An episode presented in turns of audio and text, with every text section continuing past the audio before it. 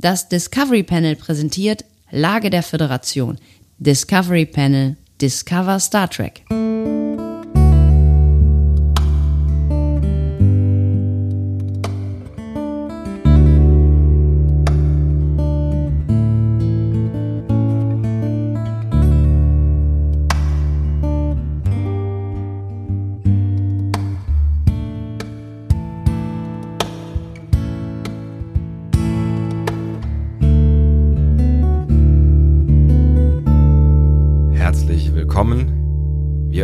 Discovery Panel feierlichst, möchte ich fast sagen, zur letzten Folge der ersten Staffel Star Trek Picard und erörtern natürlich auch in dieser gewohnt eloquent und intelligent die Lage der Föderation. Auf dem Panel heute Andreas Dom. und Sebastian Sonntag.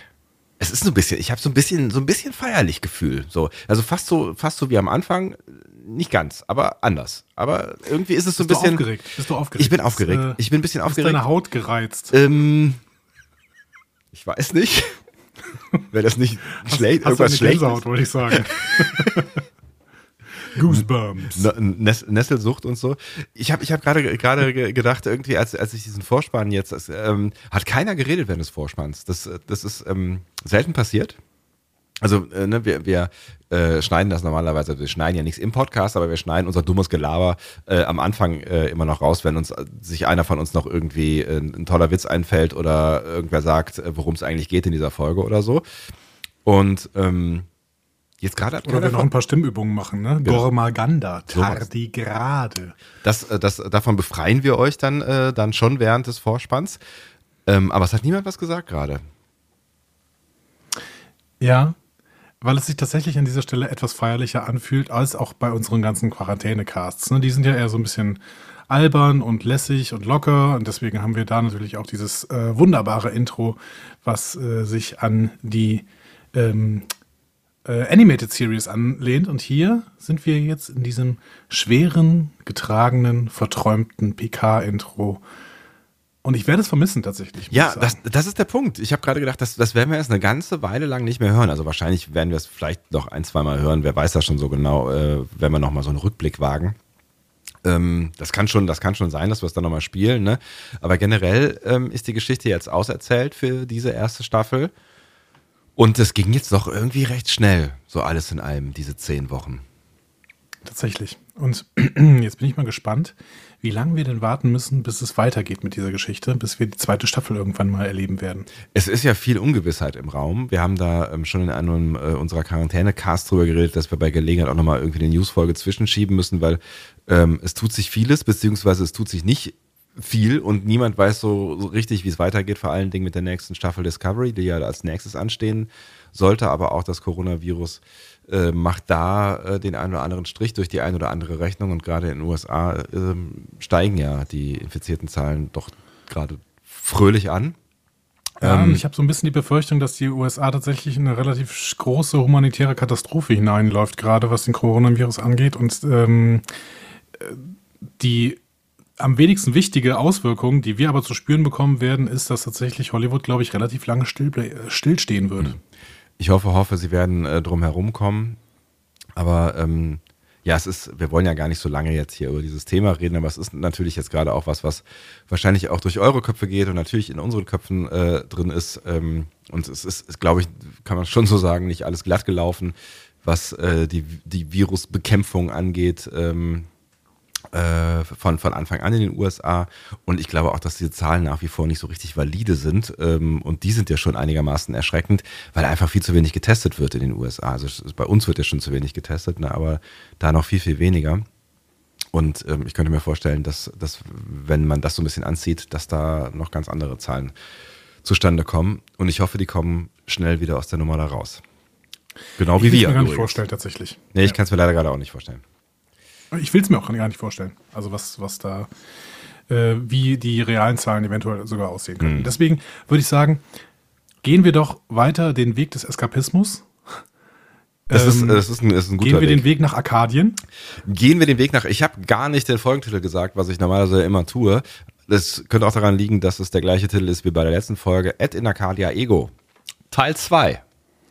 Teil 2. Oder wie die Engländer sagen, Part 2. Die verrückten Engländer. Mensch. Das ist unglaublich. Ist unglaublich, was die alles können. Ähm, Sebastian, allgemein müssen wir gar nicht so viel über diese Folge sagen, habe ich das Gefühl. Die Story haben diesmal geschrieben äh, Michael Chabon und Entschuldigung, ich muss immer ein bisschen lachen, wenn ich diesen Namen ausspreche. Es ist unfassbar, es ist wirklich unfassbar. Ja. Und Akiva Goldsman. Ähm, allerdings hat das Drehbuch dann im Endeffekt nur Michael Chabon geschrieben. Ähm, Akiva Goldsman hat aber offensichtlich irgendwas zur Story hinzugefügt. Wir können mal während der Folge spekulieren, was es denn eventuell war.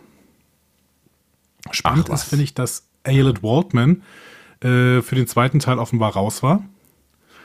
Die äh, gefeierte Autorin, die äh, auch mit Michael Chabon verheiratet ist. Mhm. Ähm, dieses Mal hat Chabon offensichtlich das Drehbuch völlig allein geschrieben. Warum auch immer. Also, ja, ja aber gut. Ja, vor allem, Also wir ja, können nur spekulieren gerade. genau, ja, keine Ahnung. Ne? Es ist halt so ein bisschen erstaunlich, weil es ja einfach eine, eine Geschichte ist, so mehr oder weniger. Ne? Und dann ist es ja schon irgendwie. Aber gut, ich meine, Ja, das ist vielleicht war Ayelet Waldman tatsächlich für irgendeinen äh, wichtigen Aspekt in der ersten äh, Episode zuständig und schrieb, äh, stand deswegen als Credit eben in, äh, beim Drehbuch drin. Hm. Diesmal war es nicht dabei. Wer aber beim letzten Mal schon dabei war, war der Regisseur, nämlich Akiva Goldsman. Yes. Ja. Eigentlich können wir dann auch so mehr oder weniger. Nee, ich glaube, ich glaub, da ist, genau, da ist auch, äh, vieles zu gesagt. Ähm, wir können nachher ja auch sowieso nochmal auf ihn eingehen, wenn es darum geht, ob, äh, ob und welchen Einfluss er auf das Gesehene gehabt hat, neben der Anspielung, die du gerade schon gemacht hast.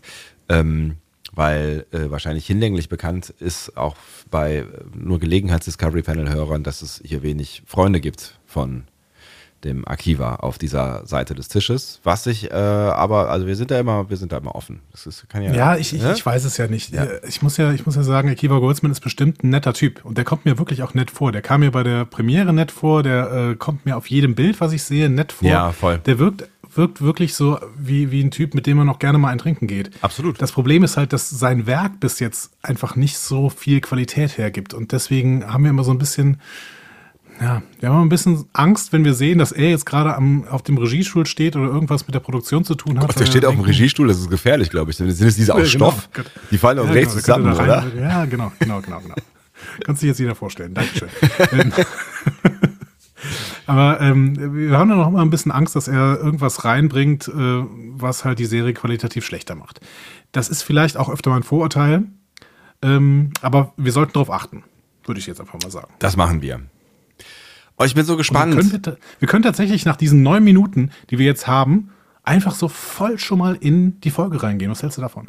ich bin total bei dir, weil ich mega Bock habe auf äh, diese Folge aus verschiedensten Gründen und einer ist davon, dass es das letzte Mal ist für wahrscheinlich eine längere Zeit, dass wir uns inhaltlich über, naja, inhaltlich, also dass wir uns wirklich über eine Folge von Star Trek Picard unterhalten. Inhaltlich wäre vielleicht, naja, obwohl nach deiner Vorlesung beim letzten Mal will ich dir ja gar nicht eine gewisse Inhaltlichkeit absprechen. Äh, sprechen. Ich sag schon mal, so viel Vorlesung wird es dieses Mal nicht geben, aber trotzdem werden wir, glaube ich, auf, über einige Sachen etwas länger sprechen müssen. Ich, ich habe ja, ich ich hab ja selber schon in meinem ähm, blauvögeligen Blick das ein oder andere äh, entdecken können, ohne dass, also, äh, also schauen wir mal. Da bin ich sehr gespannt. Ähm, wir sehen ein Previously On, wo wir gerade von länger gesprochen haben. Dieses Previously On hat so ziemlich die gesamte Staffel nochmal erzählt. Ja, geil. Ich dachte, ich dachte auch, was passiert denn jetzt? Ja, okay. Fangen wir nochmal am Anfang an. Alles klar. Ich lehne nicht mehr zurück. Macht weiter. Tschüss. Also, wir sehen Picards Diagnose durch Moritz Benayoun. Die Erinnerung über das Gemälde von Data, dass Soji Datas Tochter ist. Die Erinnerung, dass Maddox glaubte, sogar Datas Erinnerungen rekonstruieren zu können aus einem einzigen Neuron. Dann haben wir äh, das Feststellung, dass sie als Android nicht wirklich ist. Ne? I'm not real. Ne? Äh, die Septionet-Prophezeiung von Ramda. Dann die Erinnerung, die äh, Laris ausspricht, an die Mission des Shadwash. Äh, dann haben wir Picard, der sich bei Will Riker für die Nicht-Intervention bedankt. Wir haben die Identität von Commodore O. Wir haben die Entdeckung von äh, Jana und Flowers und die Aufmerksamkeit von O und dem Jadwash seitdem. Wir haben die Geschehnisse der letzten Folge. Insgesamt quasi nochmal. Und da liegt aber ein besonderer Fokus auf die Logik des Opfers, die äh, Soji ja versucht, äh, JL zu berichten. Und wir sehen nochmal den Ruf JLs nach Unterstützung der Sternenflotte. Ähm, und wir sehen, wie sich der zentrale Konflikt, äh, dieser Ruf der synthetischen Überspezies oder nicht, zuspitzt. Du, du, nennst ihn jetzt also auch JL, ja? Ich, eh, klar, ich habe mich voll dran gewöhnt. alter, alter JL. Ich bin, ich bin noch nicht so sicher, ob ich damit down bin. Wir können ihn auch weiterhin Jean nennen. Jean-Luc. Wie in der ersten, ersten Staffel von. Von was? Von TNG ist mal Macht. Jean? Jean, Jean-Luc nennt sie ihn doch immer. Jean-Luc. Sie hat ihn einmal da Jean genannt. Das ist ja geil. Schön. Jean. Doch Jean. Ja, ist aber besser, Herzlich willkommen zur Hobbythek mit Jean-Luc Picard. Was? Zurück zu Luc. Ähm, hey, toll, zwei schlechte Witze zeitgleich. Das war nicht schlecht. Uh. Schalten Sie morgen wieder das ein. Das kann nur euer Discovery Panel. Das kann nur ähm, euer Discovery Panel. Okay, dann gehen wir jetzt voll in die Episode rein. Ja? Lass uns voll in die Episode reingehen. Mann, so voll wie wir noch starten. nie in eine Episode. Ja, bitte. Ja. Wir starten mit einem wunderschönen Blick über Südkalifornien, der äh, mich aber deswegen nicht voll aus dieser Folge rausgeschmissen hat, weil vor Südkalifornien liegt ein Borgkubus im Meer, während über den Hügeln die Sonne tief steht. Boah, was eine schöne Einstiegssequenz, habe ich da sofort gedacht. Was eine schöne Einstiegssequenz. Sowieso ähm, finde ich, man muss noch mal darauf schauen, aufs Schauen. Das, das haben wir in der letzten Folge so ein bisschen vernachlässigt, vielleicht auch, weil es nicht so viel Schönes zu schauen gab, aber ich finde, in dieser Folge gibt es wieder unfassbar viele schöne Bilder. Ja, und wenn Akiva Goldsman eins kann, dann ist es Pathos. Mhm. Pathos in Bildern. Und das äh, war in dieser Folge teilweise angebracht und deswegen waren es teilweise unglaublich schöne Bilder, die auch sehr, sehr gut zur Stimmung gepasst haben, ja, fand ich. Absolut. Also dieser Borkubus, ähm, einmal super schön und andererseits hat er mich sofort geistig zurück nach Coppelius gebracht. Ich war sofort wieder da. Ja. So. Wir sehen aber nicht nur dieses wunderschöne Bild, sondern wir sehen auch so einen kleinen Fleck, der über die Dünen läuft. Das ist nämlich Narek. Mhm. Der läuft zum Kubus ähm, geht dann auch rein. Wäre fast vorbeigelaufen. Ne? Flitscht. Oh, Moment, hier ist der Eingang. Okay, ah, ich gehe cool. rein. Der einzige Eingang, da haben wir jetzt ja schon drüber unterhalten, der einzige Eingang offensichtlich, der sofort in eine große Halle führt, wo alle zusammen rumhängen. Und zwar immer. Ja, aber diesmal konnte ich es ein bisschen, also es ist, ist, immer noch ein bisschen albern, aber diesmal konnte ich es ein bisschen besser nachvollziehen, weil ich jetzt kapiert habe, dass das Ding im Sand liegt. Und dann ist ja klar, dass es da so, ein, so einen fließenden Übergang gibt, quasi. Ja, ja, klar. Also es liegt im Sand und der Rest scheint ja auch ziemlich kaputt zu sein. Also das ist ja das, äh, was Narek dann äh, jetzt gleich feststellen wird. Vielleicht ist es einfach äh, die Begründung darin, dass irgendwie die, es ist ja offensichtlich auch noch mit so ein paar Kommandoeinheiten versehen, dass, dass dieser große Raum am unbeschadendsten ist und da halt wichtige Technik drin ist. So könnte man es vielleicht erklären. Ja, genau. Also er schleicht sich dann durch den Kubus an den XBs, Seven und Elnor vorbei auf eine höhere Ebene und trifft dann später Danarissa. Ähm, aber währenddessen sollten wir nicht vergessen, gibt es noch ein sehr, sehr interessantes Gespräch zwischen Elnor und Seven. Mhm.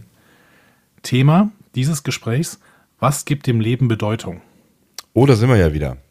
Da sind wir wieder und die, die Folge hat, äh, die lässt meiner Meinung nach kaum einen Moment aus, um uns immer wieder in die philosophischen Gedanken der Gesamtserie zu schmeißen. Ja. Äh, auch hier. Elnor stellt ja die These, dass die XBs es im Tod besser hätten, weil sie ja kein Zuhause mehr haben.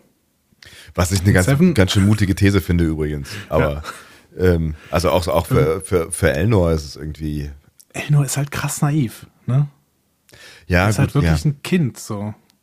Ja, irgendwie schon. Ne? Also auch dadurch, dass er, dass er halt irgendwie ja gut, du kannst auch gedankenfreien Lauf lassen, wenn sie, wenn sie erwachsener sind irgendwie, ne? Aber ja, das, das ist schon, ist schon eine etwas, eine etwas naive Eingabe. Aber ähm, Seven geht ja voll drauf ein. Ja, um es mal positiv äh, auszudrücken, muss man bei Elno vielleicht sagen, der Charakter hat für die zweite Staffel noch ordentlich Potenzial. ja, Punkt. Punkt. Ähm, ja, genau. Also er sagt dann ja, die Ex-Beast, ne, die wären doch besser tot, ne? Und Seven äh, guckt ihn dann an und sagt so, äh, hallo, hast du mich mal gesehen? Hier. Hm? Ne, ähm, sie macht ihm klar, ja, ich bin doch auch Ex-Beast, ja. äh, Ex-B und äh, für mich gilt das doch auch. Und Elnor sagt dann, ja, aber dich würde ich ja vermissen. Und Seven meint, aha, soziale Bindungen schaffen also Bedeutung. Na? Aha. Ähm, damit bringt sie Elnor was bei, was sie meiner Meinung nach doch von Janeway gelernt hat, oder? Würde ich jetzt auch denken. Von Janeway oder vom Doktor? Ja, stimmt. Der Doktor könnte es auch gewesen sein, der ihr das beigebracht hat. Also auf jeden Fall einer von beiden. Ne? Also Das war spätestens. schon mal so ein schöner kleiner Callback zu Voyager. Ja, spätestens halt bei der, bei der Romanzennummer, ne? Also als der Doktor sich in, in äh, Seven verliebt und hinterher äh, das äh, klar wird quasi, also spätestens dann muss sie ja irgendwie was da mitgenommen haben, ne? Das ist richtig. Über Seven und Romanzen werden wir noch zu reden haben. Da werden wir noch zu reden haben, das ist wohl richtig. So, Elnor und Narissa, da waren wir stehen geblieben. Ähm, Narissas erste Frage geschieht aus Eifersucht. Wir müssen sie jetzt nicht wiederholen. Ähm, und die zweite Frage bezieht sich darauf, ob äh, Elnor schon eine der Androidinnen umgebracht hat. Ähm, und er lügt sie sofort an. Ne? Er sagt, ja, ich habe eine umgebracht. Und wie wir später erfahren, hat er nicht. Richtig. Aber wir erfahren auch noch mal so ein bisschen seine Motive, die ihn auch, äh, oder ja, so ein bisschen was über seinen Hintergrund, so ein Stück weit. Also er ist, er ist schon von, vom Erfolg getrieben, weil er ähm, sich selber als das schwarze Schaf der Familie betitelt oder sowas in der Richtung, ne? Ja? Ja. Hier in dieser, in dieser, ja? Oder das ist Echt? die nächste Szene mit, mit den beiden. Das kann auch die nächste Szene mit den beiden sein. Das ist. Hm, Nee, ich, glaub, ich glaube, es war, es war im Anschluss, wo er dann irgendwie sowas sagt wie, ähm, ja, wer hätte gedacht, dass das äh, schwarze Schaf der Familie, es kann ein anderer Ausdruck gewesen sein, äh, tatsächlich äh, die Zerstörerin findet. Sowas in der Ich Richtung. habe es eher so empfunden, dass allerdings auch erst erst in der nächsten Szene, dass er ihr nochmal deutlich macht, Narissa, du hast bis jetzt überhaupt nichts zu unserem Plan gemacht. Ich habe hier alles geregelt. So, jetzt machst du endlich mal, was ich möchte. Ja, es kann auch sein, dass es da gewesen ist, ne, als er, als er die, die Bomben zusammenpackt für die Tulpen. Ja. Ich habe in diesem Moment wieder gedacht, gut, dass es mit Narissa bald vorbei ist.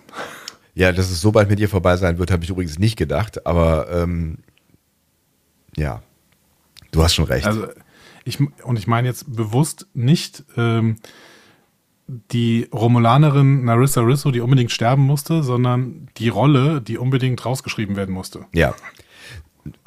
Le leider auch, also irgendwie sah sie ja, sah sie ja so ein bisschen anders aus. Ähm, weiß nicht genau warum.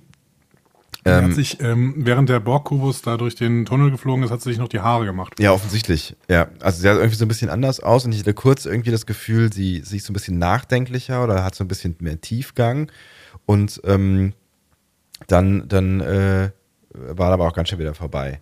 Was, Ja. was ich mich Wann allerdings. hast, du- wann hast du das gedacht? Vor oder nach dem ersten Spruch? Na, hast du schon eine von denen gefickt? Vielleicht kurz vorher. Davor kam aber nur eine Frage. Was- Nee, das war die erste Frage. Das war die, der, der erste Satz, den Narissa sagt. Und ich denke so, ey, ihr wollt aber auch, dass diese Figur scheiße ist. Was ich allerdings nicht gecheckt habe, ist, ähm, äh, was die da macht. Oder habe ich da irgendwas vercheckt? Weil ich meine in, in Erinnerung gehabt zu haben, dass die auf irgendeinem Schiff drauf gewesen ist, irgendwie zwei Folgen davor. Oder war das noch Commodore O? Nee, sie, sie war nicht auf einem Schiff drauf. Äh, Sie wurde von XBs überwältigt und dann weggebeamt. Und wir haben gedacht, Ach, dass auf ein sowas. Schiff gebeamt wird. Aber Ach, sie, das, genau. das wurde uns ja gar nicht gezeigt. Nee, stimmt, du hast völlig recht. Das, das war nur in Ich unserem Kopf. jetzt mal wieder Shabon-Wissen andeuten, wie ich das jetzt äh, öfter tun werde. Oh. Shabon sagt, äh, ja, sie wurde weggebeamt. Das heißt aber nicht, dass sie auf ein anderes Schiff gebeamt worden ist, sondern sie wurde einfach innerhalb des Kubus weggebeamt. Ist die Frage, wer, wer sie gebeamt hat oder ob sie das selber waren. Das werden wir wahrscheinlich nie erfahren. Wir werden es nie erfahren. Sie kann es auch nicht mehr erzählen. Okay, gehen wir erstmal weiter. Picard ist im Homeoffice und ähm, beneidet den E-Schmetterling um seine Freiheit. Also Picard hat Ausgangssperre quasi. Hm? Soji kommt dann zu ihm und wird von Jurati genau dabei beobachtet, wie der Iris, äh, Iris-Scanner an Picards Tür funktioniert. Wie so ein Iris-Scanner halt funktioniert. Hält ein Auge Ja, rein, genau. das macht zzt, zzt, und dann geht, geht er auf. Exakt. Hätte Girardi auch äh, ahnen können, aber jetzt hat sie es auch einmal gesehen. Ja. Das ist auch schon mal gut. Und wir wissen in dem Moment schon, ah, Girardi, ob die wirklich im Team Androiden spielt, ich bin mir nicht ganz sicher. Wir hatten das ja tatsächlich äh, schon angezweifelt in der letzten Folge, dass sie das möglicherweise, ähm, also dass sie das jetzt macht, um, um da Karriere zu machen, sondern dass sie das vielleicht tatsächlich macht, ähm, um im Spiel zu bleiben. Agent Agnes. Ja, Ähm, Picard beschwert sich dann auch über seinen Mangel an Freiheit. Äh, und Sochi gibt das direkt zurück und betont, dass die synthetischen niemals überhaupt frei waren. Und dann setzt Picard erstmal, erstmals in dieser Folge, er wird das aber nochmal tun, Ja. äh, mindestens einmal, Ja. zu einer Rede an, die auch dann sofort wieder äh, uns mitten in den Existenzialismus reinführt. Ne? Er sagt ihr, sie hat Freiheit. Sie hat Freiheit und damit gilt jetzt auch für die Synths der Existenzialismus.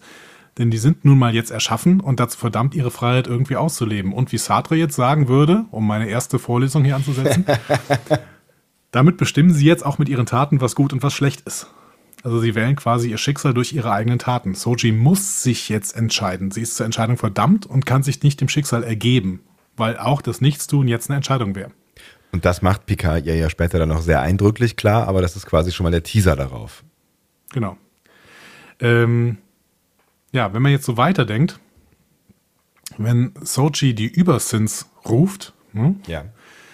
dann äh, sind die Sins eben nur eine Spezies, in deren Wertekosmos es passt, alles organische Leben auszulöschen. So. Und das kann man machen. Dann muss man aber auch damit den Konsequenzen leben. Ja. Ne?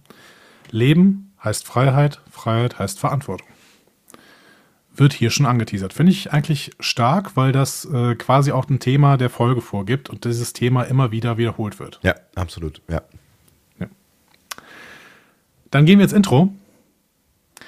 Ich sag dir, ich habe es übersprungen, Ich auch. aber nachher gesehen, da stand tatsächlich schon wieder Jonathan Frakes drin. Tatsächlich.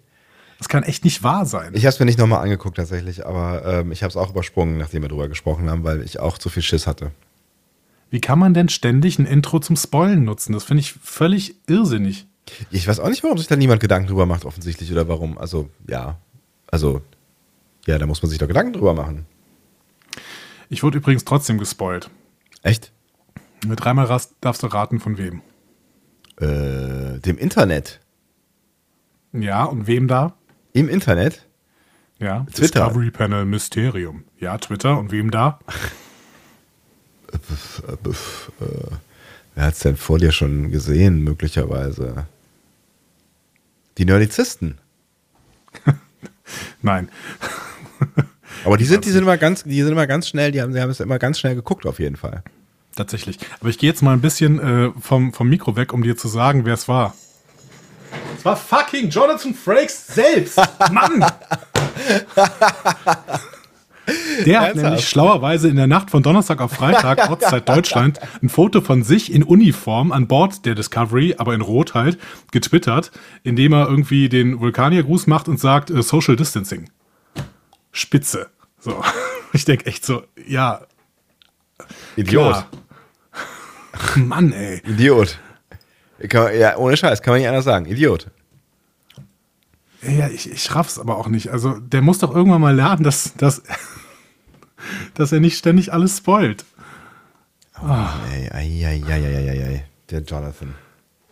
Und ich habe schon, ich habe bis, bis dahin bin ich wirklich von allen, äh, von allen Spoilern irgendwie weggekommen. Und das Schlimme ist, der liebe Jonathan ist, ist, der hat, hat so einen Charme, dass er damit wieder gut wegkommt.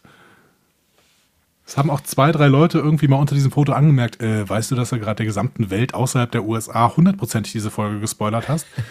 äh, gespoilt, Entschuldigung. ja, keine Ahnung. Hat, er, hat er was dazu gesagt? Nee, hat er nicht. Schade. Der, der kann ja mit dem Internet umgehen. Der geht einfach auf sowas nicht mehr ein. Der haut was raus und dann beschäftigt er sich nicht mehr damit. Geile, Wie man das halt tun sollte im Internet. auf jeden Fall eine, eine, eine geile Geschichte. Okay. Wir gehen wieder zu Narek und Narissa auf den Kubus. Die äh, Szene, die wir eben schon angesprochen haben. Ja. Narek rüstet sich, um die Verteidigungsorchideen der Synths mit Granaten zu zerstören. Narissa nervt und er macht ihr klar, dass sie jetzt einfach mal ihren Job tun soll, weil sie bislang gar nichts zur Erfüllung des Plans beigetragen hat. Ich finde, das war eine relativ deutliche Ansage. Ja, und das war, es war eine sehr wohltuende Ansage am Ende. Das war irgendwie so, das war so, ach, ja, also es waren jetzt beide keine großen Sympathieträger, aber irgendwie habe ich gedacht, Gott sei Dank sagt sie einer mal und äh, wenn es halt Narek ist, so, also, also es wurde Zeit, Ja. dass er sich äh, von ihr emanzipiert, weil er, wenn wir jetzt mal seine Arbeit ansehen, im Sinne des Tal Shia, ähm, deutlich äh, effektiver gehandelt hat, als ähm, das doofe Rumgelaber von Larissa irgendwie irgendwas nach vorne gebracht hätte. Auf jeden Fall. Wir erfahren nebenbei übrigens, dass die Eltern von Narissa und Narek auch für die Sache gestorben sind, also irgendwie im Zusammenhang mit dem Plan des Stadtwasch. Das wussten wir bis jetzt noch nicht, oder? Nee, das wussten wir noch nicht. Nee. Ja. Ich hatte auch nur noch im Schirm, äh, genau, im Schirm, auf dem Schirm, dass äh, sie auf jeden Fall gestorben sind und die deswegen zu Romda gekommen sind, aber dass sie jetzt irgendwie auch, irgendwie auch für die Sache gestorben sind, war unklar. Ähm, bin mal gespannt, ob das nochmal aufgenommen wird, denn wir wissen ja immer noch nicht, was mit Narek überhaupt passiert. Stimmt, ähm, das ist auf jeden Fall noch einer der, der offenen äh, Fäden. Also wir, über den haben wir ja nichts mehr ähm, erfahren, quasi. Genau. Müssen wir am Ende nochmal gucken. Ja. Narek geht also los, ganz unbemerkt, kommt aber nicht weg. Elnor läuft nämlich jetzt hinterher. Mhm. Dann gehen wir auf die La Sirena. Da sind Ruffy und Rios mittlerweile angekommen und reparieren die La Sirena jetzt mit der Ocarina of Time.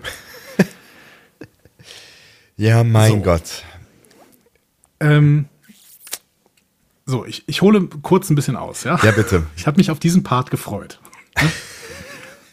Diese Ocarina, ne, die, ich weiß, sie fühlt sich unglaublich hart nach Unsinn an. Ne? Ja. Es ist ein, es ist ein Plot-Device, die war jetzt irgendwie nötig. Ich glaube noch nicht mal, dass sie nötig war. Ich finde, das hätte man auch irgendwie anders regeln können. Also keine Ahnung, hier die, die Raumschiff-Reparatur beispielsweise konventioneller in dem Sinne so, hey, ja, ich habe ja noch so einen Reaktor unten rumliegen, aktivier mal wieder Ian, wir bekommen das irgendwie zusammen hin, so, ne? Hätte man alles Hätten machen wir- können. Man hätte genau, auch die man La machen Sirena nicht so kaputt gehen lassen müssen, wie sie kaputt gegangen ist. Hätte man auch machen können.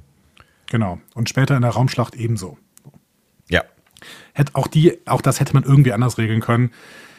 Ich möchte trotzdem, und ich weiß, dass ich dafür wieder Hate abbekommen werde, ne? ich, Ach, du doch nicht, Andi. Nein. aber ich möchte trotzdem mal eine kleine Lanze brechen. Ja. So, Leute, kein Problem, beschimpft mich, nennt mich völlig unkritisch, gibt mir Tiernamen, peitscht mich imaginär aus, kein Problem. Wenn man von Science Fiction spricht, kommt man meiner Meinung nach nicht an den großen Autoren des 20. Jahrhunderts vorbei. Ne? So. Stanislav Lem, Isaac Asimov, Douglas Adams, Philip K. Dick, Und an, an, an Asimov sind Harlan, ja. Harlan Ellison, Harlan, Harlan Ellison immer zu nennen, ne? City on the Edge of Forever. Ja. Aber eben auch Sir Arthur C. Clarke. Das ist der Typ, der zum Beispiel 2001 geschrieben hat. Mhm. So. Und der hat drei Gesetze aufgestellt zur Science Fiction. Eins und zwei können wir fallen lassen, aber was sagt sein drittes Gesetz? Das sagt, jede ausreichend fortschrittliche Technologie ist von Magie nicht zu unterscheiden. so, wirkt die Ocarina magisch? Ja, definitiv tut sie. Ist es aber eine vorstellbare Technologie, wenn Energieprobleme völlig außer Acht gelassen werden, wie beim Beam oder beim Holodeck, also wie halt immer in Star Trek? Ja, auch das ist sie. Telekinese, Telepathie gibt es. Auch im naturalistischen Star Trek-Universum. Und dann kann man das auch nachbauen. Und hier, Sünshausen ist dem Rest der Galaxie offensichtlich technologisch ordentlich voraus. Dementsprechend kann man sich doch vorstellen, dass die so ein Gerät bauen. Mit Nutzung von Telekinese und Telepathie. Oder? Ich habe mich tatsächlich auch gar nicht so fürchterlich lange damit auseinandergesetzt. Ich habe ich hab dann schon gedacht so, okay, maybe, maybe not. So, aber ähm, wenn du das jetzt nochmal so unterstreichst, ne, mit, mit, auch mit, mit, mit äh, quasi dem, dem geschichtlichen Background, äh, also geschichtlich im Sinne von Geschichten, ähm, dann komme ich damit ehrlich gesagt auch gar, es ist mir nicht, es ist mir nicht wichtig. Und klar, du kannst auch die ganze Zeit, ich meine, wir haben ja auch schon das ein oder andere Mal über äh, die Science Fiction ähm, Parts gesprochen, die halt da sind, aber nicht so gut funktionieren. Ne? Also zum Beispiel äh, haben wir ja letztens noch drüber geredet, war eine Frage hier aus, ähm, äh, ich weiß gar nicht mehr, wer sie gestellt hat. Ähm, mit, mit, mit äh, äh, synthetischem Essen. Ne? Also was ist, wenn ich in einem Replikator, äh, der in einem Holodeck ist, also ein replizierter Replikator, repliziertes Essen esse?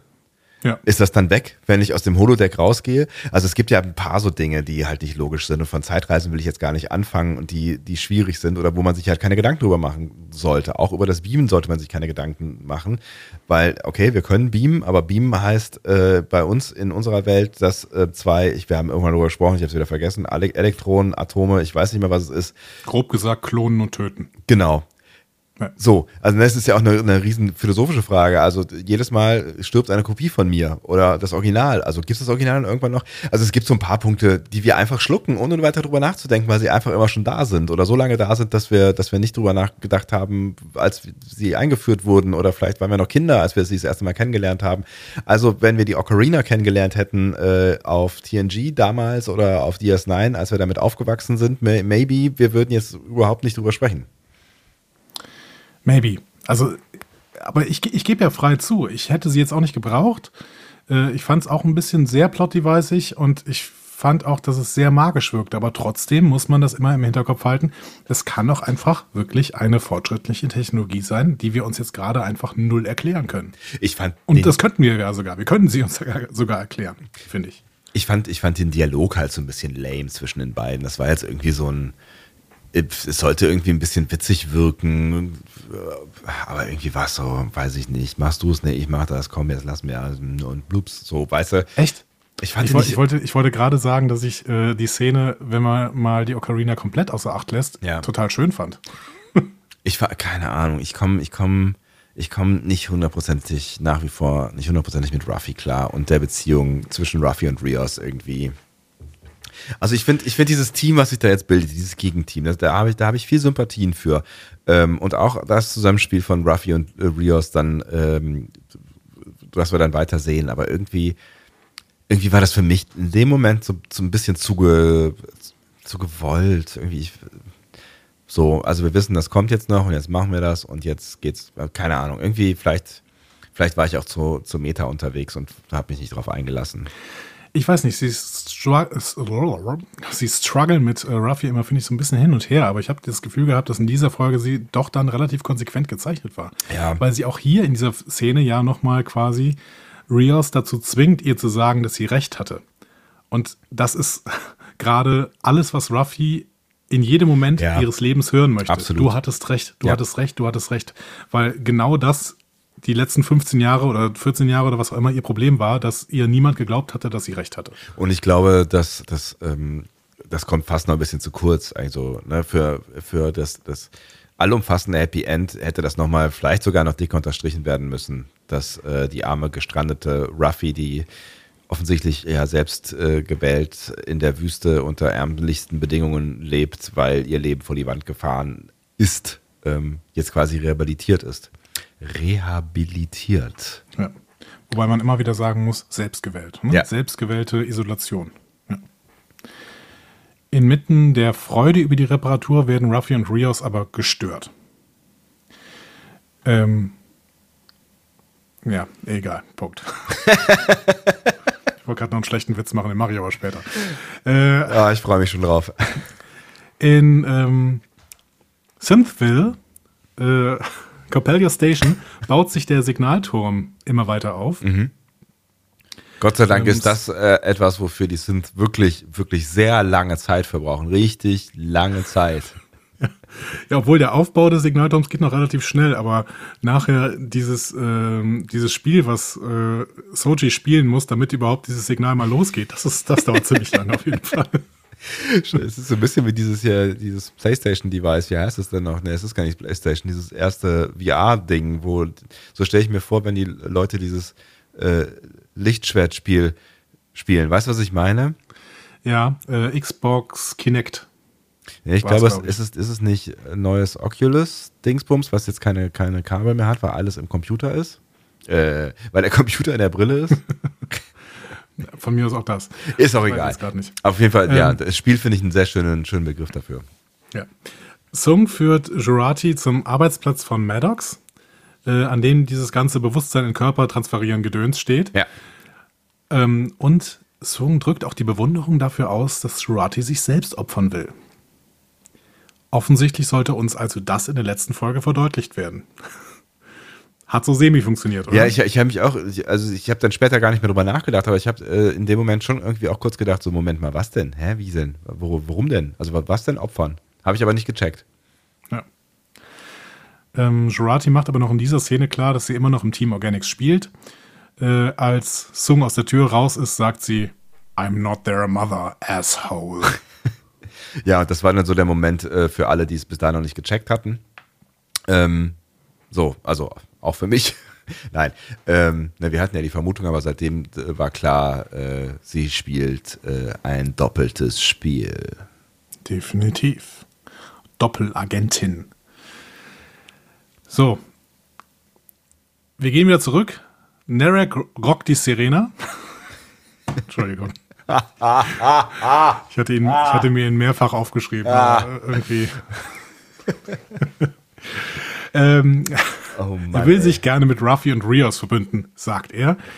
Äh, die hören ihn, hören ihn auch an und ähm, der erzählt ihnen alles vom Ganmadan und der Sepchenep-Prophezeiung, zumindest schon mal in Ansätzen. Erfahren wir das auch alles mal. Das ist doch ganz schön. Das ist eine schöne Geschichte. Ja, wobei wir das alles auch schon mal erfahren hatten. Ne?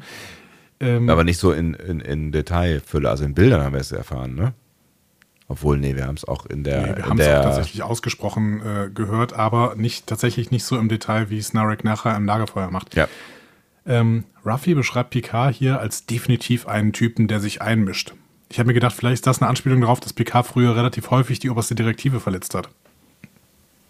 Also in, in beispielsweise in ah, keine Ahnung. Die Folge mit Data und dem kleinen Mädchen. Äh, genau, Pen Pals. Danke. Oder äh, in, in ähm, Justice, in der ersten Staffel, glaube ich, war das noch. Ne? Hier das, das Gesetz der Edo. Habe ich mir letztens nochmal nachgeguckt, weil äh, die Edo nämlich so aussehen wie die Androiden in Androidenhausen. Wie, worum ging es noch gleich? Ähm, ja, um so eine, so eine äh, Supergemeinschaft, die im Endeffekt dann äh, aber von Picard im Endeffekt zerstört wird. Ganz, ganz knapp. So. Okay. Ich weiß nur noch, dass er da irgendwie, das, das ging, da ging es auch um die oberste Direktive oder äh, hier der Gott der Mintakana, Ja. ne? Who Ja, ja, Watches ja. the Watchers. Ja. Auch da ganz klar ähm, versto Also vielleicht war das eine Anspielung, ne? definitiv ein Typ, der sich einmischt. Hm. So. Ja. Aber ich meine, Ruffy hat Picard ja auch definitiv als so einen Typen kennengelernt. Ja, und ich meine, du kannst es ja auch irgendwie so, so, interpretieren, dass Picard nicht jemand ist, der irgendwie äh, die Klappe hält und äh, abwartet und äh, Grey trinkt, sondern der ist, der ist, der ist halt proaktiv. Der setzt Ja. sich ein. So, ne? so kannst du es ja auch äh, f- interpretieren. Genau. Dann kommt plötzlich Elnor rein und bedroht Narek mit seinem Leben. Ähm, wie kam Elnor eigentlich rein?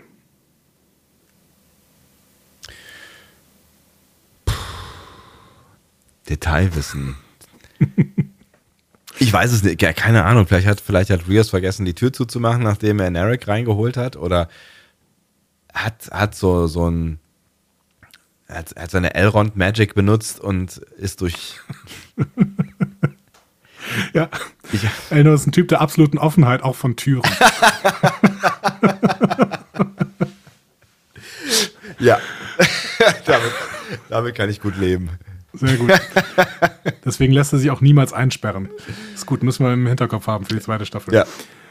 Ähm, gut, wir gehen wieder zurück äh, nach Synthville. Ja. Sung versucht gerade die optischen Daten von äh, Sega für ihre Schwester Arcana zu rekonstruieren. Arcana, Entschuldigung, ich muss ja, wenn ich den einen Namen Englisch ausspreche, muss ich den anderen auch Englisch aussprechen. Ähm, unter dem Vorwand, für den Nervenstrang des Golems Sungs Hilfe zu äh, brauchen, lockt Gerati ihn weg. Das hat ehrlich gesagt auch ziemlich gut geklappt, dass Sung dann schon mal vorgeht und Gerati da lässt. Ähm, stimmt, wobei man natürlich auch sagen muss, also ja, man fragt sich natürlich, warum geht die jetzt nicht mit? Also wäre man nicht mitgegangen, also und warum geht der jetzt dahin? Und man kann natürlich auch de denken, wenn die jetzt nicht weiterkommt, weil die Files äh, en- encrypted sind, dann äh, denkt Zung vielleicht, sie geht jetzt mal ein Käffchen trinken, während äh, er jetzt die Files encrypted. Ja, aber normalerweise, wenn du jemanden holen gehst, dann schickst du ihn nicht einfach quasi zu deinem Arbeitsplatz, sondern gehst normalerweise mit. Ja, und sagst dir ja noch irgendwie kurz sowas wie, guck mal hier, das sind die 16, er wusste ja auch gar nicht, worum es geht eigentlich, ne? Hier, das sind die, die Files, die liegen hier, kannst du hier mal gucken und dann kommst, kannst du hier rüber gucken, was auch immer, ne? Also irgendwas sagst du ja, ne? Hat auf jeden Fall ziemlich gut geklappt, der Plan, äh, auch wenn man nicht, eigentlich nicht davon ausgehen konnte. Ähm, War aber ich nicht so schlimm. Nee, überhaupt nicht. Und ich fand das Gespräch allerdings auch ziemlich schön, weil Gerati sagt, ja, Maddox hat gesagt, dass dein Cyber-Kung-Fu ist das Beste. Und ähm, das ist tatsächlich eine Referenz aus einem 90er Jahre, äh, auf einen 90er Jahre Hacker, Kevin Mitnick. Aha. Der äh, hat damals, äh, glaube ich, der hat irgendwas krasses gehackt irgendwie äh, und wurde dann vom FBI verfolgt. Äh, der wurde auch in Akte X mal erwähnt, hier bei The Lone Gunman. Ich weiß nicht, ob du dich daran erinnerst. Nee, tatsächlich nicht.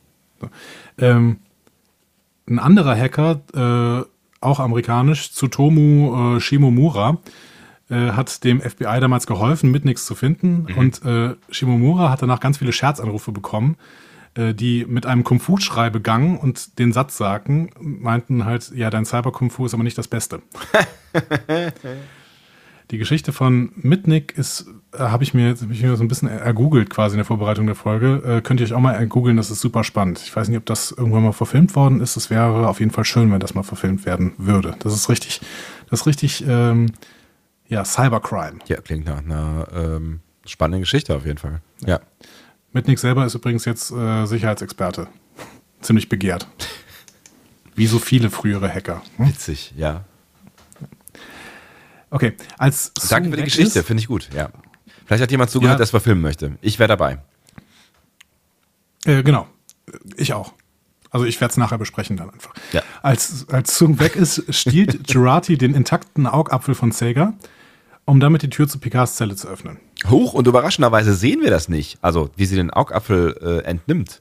Wo wir doch ja, wir sonst sehen tatsächlich nachher, wie sie ihn in der Hand, in der Hand hat und ja. da hängt dann auch ziemlich viel Fetzen dran aber äh, wir sehen nicht, wie sie ihn rauszieht. Das fand ich auch sehr, sehr schön. Ja, ja fand ich auch sehr angenehm. Und jetzt wieder im literarischen Bild der letzten Folge, ne? wir erinnern uns, der Sandmann, ne? Coppelius und so. Mhm. Sie ist quasi jetzt das Gegenteil des Sandmanns. Also das Gegenteil von Coppelius, denn äh, damit ist sie nicht mehr der Antagonist, sondern der Protagonist, denn der Sandmann Coppelius hat den Androidenpuppen damals die Augen gegeben. Und sie nimmt die Augen sie entfernt sie wieder. Mhm. Und damit wird schon klar, Gerati ist jetzt Protagonistin. Also gut, kann man zumindest so verschwurbelt in der literarischen, äh, im literarischen Bild sich zusammenlesen. Ja, würde ich mitgehen, ist okay. Wir gehen wieder zu unserer Truppe, Ruffy, Rios, Elnor Narek. Die haben auf jeden Fall noch genug Zeit, sich jetzt schön ein Lagerfeuer zu machen und die Situation zu diskutieren. Ist ja nicht so, als wäre Zeit gerade ein hohes Gut. Du, man muss sich auch mal Zeit nehmen für die wichtigen Dinge. Aber ich glaube tatsächlich, dass, ähm, dass, dass da schon ein Gespräch äh, gebraucht hat, weil die mussten ja irgendwie alle gemeinsam auf Kurs kommen. Warum die da jetzt um Feuerchen drumherum sitzen, äh, wahrscheinlich einfach nur, weil es äh, Akiva Ghostman besser gefallen hat, äh, da ein bisschen Stimmung reinzubringen. Oder das war wieder ein Kirsten Bayer-Ding, denn es äh, ist so ein bisschen, wenn du dich an TNG Damok auf dem Ozean erinnerst. Da sitzen irgendwann abends Damok und Picard auf den, ähm, äh, am Lagerfeuer. Ähnliche Szene. Mhm. Und sie erzählen sich gegenseitig ähm, ja, Geschichten beziehungsweise Mythen des eigenen Volkes. Okay. Picard erzählt da ähm, äh, Damok irgendwas von Gilgamesh und versucht dann irgendwie ah. die Sprache von, von äh, ja, ja, ja, Damok einzu, einzudringen quasi, es, weil es, das ja die ganze Zeit ums Unverständnis geht. Und man nähert sich dann ja über, über eine gemeinsame Sprachebene so ein bisschen. Oh, es wäre ne? natürlich Meta, Meta, Meta, ne? Aber es wäre natürlich auch irgendwie ganz schön. Es ist ein schöner Gedanke. Das wäre wär ja. ein schönes Bild für das, was da gerade passiert ähm, mit diesen äh, vier Menschen. Genau. Kann sein. Ne? Muss nicht sein, aber es kann durchaus sein, dass es eine Anspielung sein sollte. Ja. Elnor vertraut Narek überhaupt nicht. Überraschung. Was ich ehrlich gesagt auch ziemlich sinnvoll finde. Ja. Denn vor nicht ganz 24 Stunden wollte er noch Soji töten und vor ein paar Stunden noch die La Serena abschießen. Hm. Warum man dem jetzt vertrauen sollte, ist mir auch noch ein bisschen schleierhaft, nur weil er behauptet, dass er jetzt in ihrem Team spielt. Ja, ja, gut, ich meine, er verkauft es schon relativ gut. Ja, wir wissen schon auch, dass er, dass er, dass er gut verkaufen kann, aber er verkauft relativ gut, dass sie jetzt ein, ein gemeinsames Interesse daran haben, äh, zu überleben, so mehr oder weniger. Ne? Ähm, und zu verhindern, dass, äh, dass die, äh, die Synth-Übermacht aus dem äh, aus, aus einer äh, fernen Dimension alles Leben vernichtet. Und da hat er ja, ja einen Punkt. Er hat definitiv einen Punkt, aber trotzdem weiß ich nicht, also ich muss ja nicht gleich, nur weil ich einen gemeinsamen Feind habe, irgendwie meinem vorherigen Feind voll, vollständig vertrauen. Das ist, finde ich, eben ein Problem. Und das, da bin ich gerade eher bei Elnor, zu sagen, ja, du musst mir schon wirklich gute Beweise für deine Loyalität geben, damit ich dir vertraue. Ja. Vor allem, wenn du Granaten in der Hand hast. Ja, zu Recht. Ja, ja, ja. Absolut nachvollziehbar. Ähm, Narek führt dann seine Erzählung vom Ganmadan fort. Wir müssen jetzt nicht mehr zu tief in den Mythos vom Ganmadan eindringen. Nee. Er zählt da halt noch alle möglichen Bilder. Er ist am Ende auch ähm, wurscht, weil, äh, also ihr habt es gesehen und ähm, das Ding ist ja jetzt durchgefrühstückt. Also genau. das, da, wir werden nichts mehr damit zu tun haben. Aber was ich super spannend finde, ähm, ist, dass er sagt, der Mythos des Gamadan ist lange vor der Ankunft unserer Vorfahren auf Vulkan entstanden. Das heißt, der Mythos des Gamadan ist auch schon weit entstanden, bevor die Romulaner überhaupt diese, äh, diese Vision auf diesem komischen Planeten äh, der Trauer hatten. Der war doch Trauer, oder? Ja, irgendwie sowas, genau. So. Denn hier könnte auch wieder eine schöne Anspielung an eine TOS-Folge drin stecken. Ähm, deswegen habe ich mir die nochmal angeguckt und es passt wirklich wie die Faust aufs Auge. Und vielleicht guckt ihr es euch selber nochmal an. Ähm, denn in der Folge Return to Tomorrow mhm. sagt Spock selber, also okay, die treffen da so drei Verstorbene einer uralten Spezies, die nach eigenen Ausgaben äh, auf oh, ja. nach eigenen Aussagen 600.000 Jahre alt ist. Und ähm, die, die nennen die dann die ganze Zeit ja meine Söhne, weil sie davon ausgehen, dass sie im Prinzip das Leben auf alle verschiedenen Planeten gebracht haben. So. Aha. Und Spock selber sagt dann, ja, das würde einiges erklären, was ähm, in der Urgeschichte der Vulkanier abgegangen ist. So. Mhm. Witzigerweise handelt die Folge dann davon, dass die halt diese drei Verstorbenen finden auf diesem alten Planeten und die wollen dann Enterprise-Mitglieder vorübergehend ausborgen, also die Körper von denen, ne, um für sich selbst Androidenkörper zu schaffen. Aha. Und die reden die ganze Zeit miteinander und einer, äh, beziehungsweise nee, zwei, das ist ein Liebespaar, Sargon und seine Frau, habe ich vergessen, wie der Name heißt, ähm, die sind quasi Protagonisten und der dritte ist dann Antagonist. Wie gesagt, der, damals musste ja immer so ein bisschen äh, gut und böse sein. Aber Sargon, dieser Protagonist, ist total sympathisch mhm. und erzählt dann davon, dass es einen Superkrieg Krieg gab, Zitat, weil sie Kräfte freigesetzt haben, die sie nicht mehr kontrollieren konnten. Mhm. Und sich damit quasi selbst ausgerottet haben.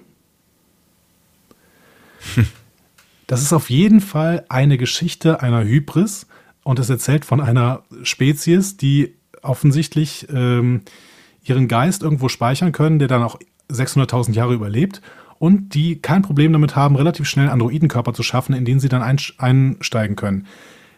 Ich finde, das passt extrem gut zu allem, was hier uns irgendwie erzählt wird. Und das, das, das ist irgendwie ganz schön, weil es halt auch irgendwie zeigt, dass das ist jetzt gar nicht so total far away und far out, was hier ähm, in dieser Serie gezeigt wird. Das sind durchaus Gedanken, die in Star Trek schon mal gedacht worden sind.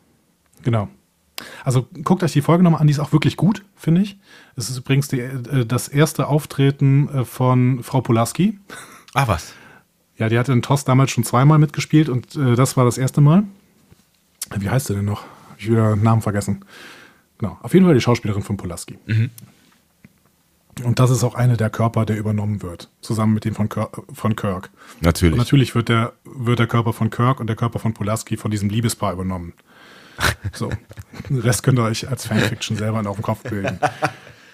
Äh, sieht man äh, Kirk oberkörperfrei? Äh, ja. ich glaube schon, ja. Ähm, gut. Narek erzählt dann die gesamte Mythologie des Ganmadan nochmal, inklusive der vom Himmel kommenden Monster Shala, Shalahaglu. Können wir jetzt noch ausführen, machen wir aber nicht. Es ist einfach eine Armageddon-Vision. Rios vergleicht das ja passenderweise auch mit dem jüngsten Gericht oder Ragnarök. Mhm. Spannender finde ich ist, dass Narek glaubt, dass es keine Prophezeiung ist, sondern Geschichte, die sich wiederholt. Er glaubt also, dass die Apokalypse schon stattgefunden hat und das wieder passt zu dieser Spezies aus Toss. Ah. ja. ja. Maybe, maybe, maybe. Ich glaube zumindest, dass man das, dass irgendwer das beim Schreiben im Hinterkopf hatte. Ob es jetzt äh, Shabon selber war oder Kirsten Bayer, die ihm das mal ins Ohr geflüstert hat. Oder irgendwer anders. Aber es ist ziemlich spannend. Das finde ich, das äh, finde ich, finde ich, das, das lässt mich nochmal über das eine oder andere nachdenken tatsächlich jetzt diese Erkenntnis. Danke dafür. Ja. Ähm, tatsächlich kann ich jetzt auch schon sagen, bei der Vorbereitung dieser Folge, wenn ich die wirklich en Detail angeguckt habe, hat diese Folge ordentlich bei mir gewonnen. Ähm, das können wir aber nachher im Fazit nochmal im Fazit berücksichtigen. Sehr gern. So, nächste Szene, Commodore O ist auf dem Weg. die Szene hat ungefähr fünf Sekunden gedauert und wir sehen einfach nur äh, Commodore O die- ist auf dem Weg. Ja, genau, die auf dem Weg ist. Ja. Ich finde aber, der Warbird sieht sehr, sehr schön aus. Ja. Hammermäßig. Ja. Ziemlich gut. Ja. Okay. Ähm, nächste Szene. Wir erfahren den Plan. Wieder in so einem schönen Zusammenschnitt zwischen äh, Planung des Plans und Durchführung. Ne? Der Plan von Ruffy, Rios und Elnor und Narek. Ja. Die bringen Narek einfach als Pseudo-Gefangenen zurück äh, nach äh, Synthhausen, schmeißen dann im richtigen Moment eine Granate auf den Sendemast. Eine Granate, die Rios vorher in einem Fußball versteckt hat. Wo drin denn sonst? Sicher, Ja. Genau, weil sie sich natürlich sicher sein können, dass ihnen alle Waffen abgenommen werden. Ja, und Fußball übrigens nicht, weil wir ja in der letzten Folge schon gesehen haben, dass ähm, offensichtlich einige der Synth große Ballsport-Fans sind, äh, weil die sich ja schon ein bisschen was so hin und her gekickt haben da Ja, und es klappt so ne? gut. Es klappt so gut. Vor allen Dingen diese sinnlose Frage, die dieser eine Synth gegenüber Rios hat. Oh, you wanna play? Yes, I'm always playing. Ja, ich nehme den Ball da mal mit. Alles klar, cool. Ja, gut. Also, erstmal, ich halte es für völlig unplausibel, dass diese hochentwickelten Synths keine Waffendetektoren haben. Eigentlich müssten die für alles Detektoren haben. Wenn Riker auf Nepente einen, äh, einen Detektor für Tarnvorrichtungen hat, dann müssen die Waffendetektoren haben. Punkt. Ja, das Gut. kann man natürlich sagen, okay, die haben bisher keinen Besuch gehabt, vielleicht war es nicht nötig. Und sie wollen sich lieber auf ihr ähm, menschliches Gefühl verlassen oder so. Okay, dann die andere Nummer. Die Wachen müssten eigentlich mitbekommen haben, dass gerade hier Endspiel im äh, Kampf Synth gegen Organics angesagt ist. Für mich ist das einfach nicht gut erklärt, warum die Truppe da einfach reinkommt. Und dann auch nicht begleitet wird. Die laufen ja einfach weg. Ja, stimmt. Die laufen einfach weiter. Also das finde ich, das fand ich schon. Da hat das Papier sehr stark geraschelt. Ja, bin ich, bin ich, bin ich tatsächlich, ähm, ich würde gerade hochnäsig sagen, was soll ich sagen, gutgläubig drüber hinweggegangen. Ja, ja, nee, an der Stelle bin ich das nicht. Tatsächlich. Hm. Ähm, dann gehen wir weiter. Gehen wir Wir haben weiter, drei, genau. Wir Verlassen haben wir drei diese kleine Stelle. Szenen, die dann kommen. Da müssen wir im, Prinzip nicht so viel, äh, nicht so richtig viel zu sagen, außer du willst da was zu sagen. Äh, die nächste Szene ist, Jurati kommt mit dem Auge zu Picard und befreit ihn. Und sie wollen dann zu La Sirena. Mhm. Ähm, da könnte man vielleicht noch sagen, dass Picard da schon so ein bisschen malade aussieht, wie er da auf der, auf der Liege liegt. Ja. Hm? Er ist auch so, also wirkt so ein bisschen, ja, so ein bisschen abwesend einfach, ne? Genau, ja. Dann die nächste Szene, Sung findet heraus, dass tatsächlich Sutra Saga getötet hat. Äh, und ist erstaunlicherweise nicht besonders amused darüber. Und ähm, Eine, ja, Szene- eine, eine sehr wichtige Erkenntnis auf jeden Fall, ja. ja, genau. Und die letzte Szene ist, unsere Sturmtruppe pirscht sich an den Sendeturm an, wird aber dann von Sung überrascht. Ja. Okay. Ähm, wir sehen dann in der nächsten Szene schon, wie Jurati und Picard wieder an der Sirene ankommen. Finde ich schon stark, dieser 94-Jährige mal eben äh, diese acht Kilometer durch die Wüste, kein Problem. ist ja nicht so, dass er todkrank ist. Äh, aber ja nur geistig. Ja, stimmt. Der Körper funktioniert dann auch mit 94. Ja, wie auch immer. Wie auch Es immer. Ist, äh, ich konnte auch damit ohne Probleme leben. Zeit, Zeit ist äh, da ja irgendwie offensichtlich relativ. Ne? Wenn die, wenn die einen irgendwie am Lagerfeuer sitzen, können die anderen halt ein bisschen mal schneller laufen. Das geht alles. Ja, jetzt haben sie aber alle so viel getrödelt, dass die romulanische Flotte jetzt nur noch sieben Minuten entfernt ist. Verdammt, ach ja, da war ja was. Die hatte ich ja wieder ganz vergessen. Ach ja, Mensch, diese blöde Flotte. Jetzt kommt sie doch. Und deswegen diskutieren die beiden jetzt ihre Situation. Äh, Und das hat mir philosophisch natürlich wieder sehr, sehr gut gefallen, was hier passiert. Denn äh, Jurati benutzt den Begriff Übersins. Den habe ich eben auch schon mal benutzt, aber sie benutzt ihn tatsächlich innerhalb der Serie. Übrigens äh, auch auf Englisch. Ne? Also auch, auch da sagt sie über. Ja, ja. Und damit ist klar, das ist nicht einfach so gewählt, das ist ein Nietzsche-Begriff. Sonst würde das auf Englisch nicht über heißen. Also über, über ich und so oder was. Ähm, nee, über Ich wäre ein Freud Also war ein Freud, um Gottes Willen, entschuldige bitte, ja. Ähm, aber Nietzsche wäre äh, über Mensch.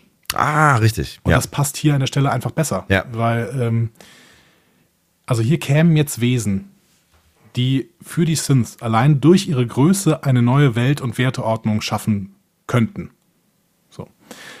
Und ich finde, das gibt auch den weiteren Ton der Folge hier vor, denn ganz in Nietzsche-Sinne plädiert Picard dann eher dafür, dass die Synths selber über Synths werden, die sich ihre Werte selber setzen. ja. Und damit sie das können, möchte er jetzt ein Vorbild setzen. Und ich finde, das ist eine ziemlich großartige philosophische Rede, die Picard hier hält. Die ist richtig toll, ja. Also er sagt dann nochmal, Leben bringt eine Verantwortung. Wir sind hier so stark im Existenzialismus und nach Nietzsche natürlich.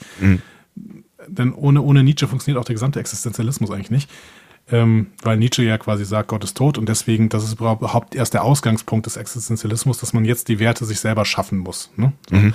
Und quasi selber zum Übermenschen werden muss. Und das ist das, was Picard hier sagt, müssen die Synths jetzt machen. Die Synths müssen jetzt selber ihre, sich ihrer Verantwortung wegen ihres Lebens selber, die müssen sich da klar werden. Und selber ihren Pfad wählen. Also selbst, Genau. ne, selbst einfach die, die Verantwortung darüber übernehmen, wer sie denn sein möchten und dass sie jemand sein möchten. Also nicht nur jemand, der zu, irgendwen anruft.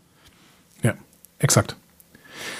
So, und jetzt muss ich wieder sagen, großartig in der philosophischen Ebene. Ne? Wirklich bewundernswert. Man hat sich hier wirklich Gedanken darüber gemacht, was man erzählen möchte. Ja. Und jetzt gehe ich wieder in die TV-Seriensicht, wie man es erzählt. Wenn Picard doch schon einen Plan hat, warum fliegen sie dann nicht schnell los? Und er erklärt Gerard, Gerati irgendwie auf dem Weg, wie er den Plan philosophisch begründet. Die haben doch keine Zeit, sieben Minuten, und er hält da irgendeine große philosophische Rede. Das macht aus TV-Seriensicht einfach, das macht da keinen Sinn. Habe ich auch nicht drüber nachgedacht.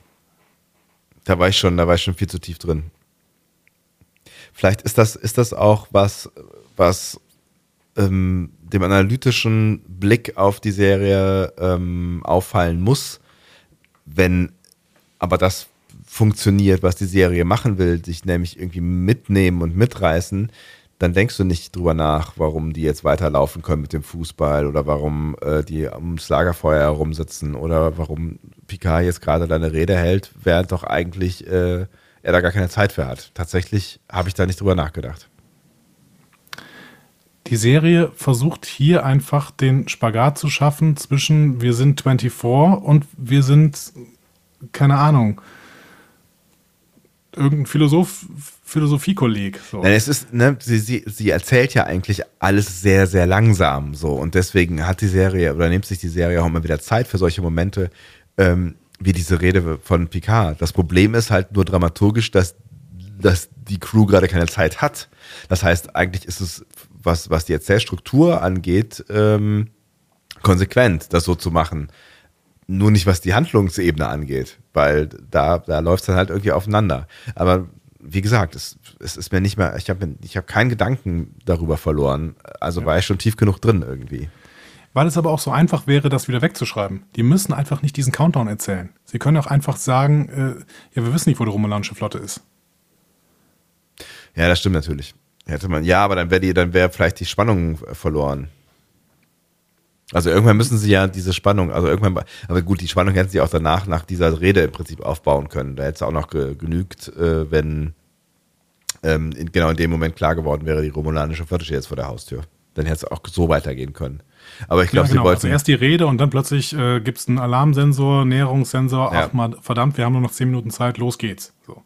Ist die Frage, ob die Spannung vorher nötig gewesen ist. Aber irgendwie ist sie ja ein Stück weit nötig, weil es ja so ein Wettlauf mit der Zeit ist. Ne? Also auf der einen Seite Sochi, die ihr Tetris-Spiel macht und ähm, auf der anderen Seite halt die heranragende, äh, ragende, nahende romulanische Flotte. Also das ist natürlich schon, das wird ja die ganze Zeit aufgebaut. Ne? Das ist halt so eine, so eine Art von, ähm, ja, also mal gucken, wer gewinnt, Ding ist. Ja, naja, das schon. Genau. Okay. Picard hat Rios ziemlich gut zugeschaut und kann die La Serena jetzt auch fliegen. Und ähm, darf dann noch ein wenig Fanservicen. ähm, sie darf dann nämlich zum ersten Mal in dieser Serie Picards ähm, Signature-Satz sagen. Make it so. Mein Gott, so.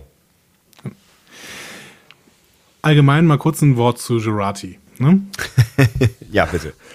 Du hast ja ein Problem damit, dass sie äh, hier, also dass sie relativ schnell wieder quasi rehabilitiert wurde und jetzt quasi mitspielen darf. Ne?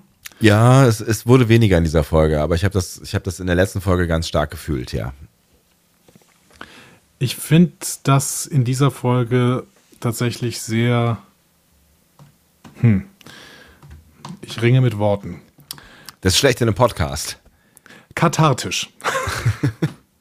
also ich finde, ich finde tatsächlich, dass sie irgendwie eine, eine, äh, eine, befreiende Wandlung durchmacht irgendwie.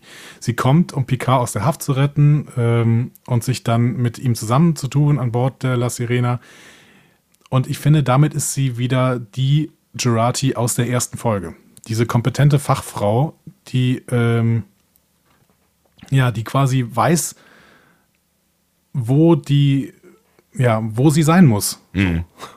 Und was sie tun soll.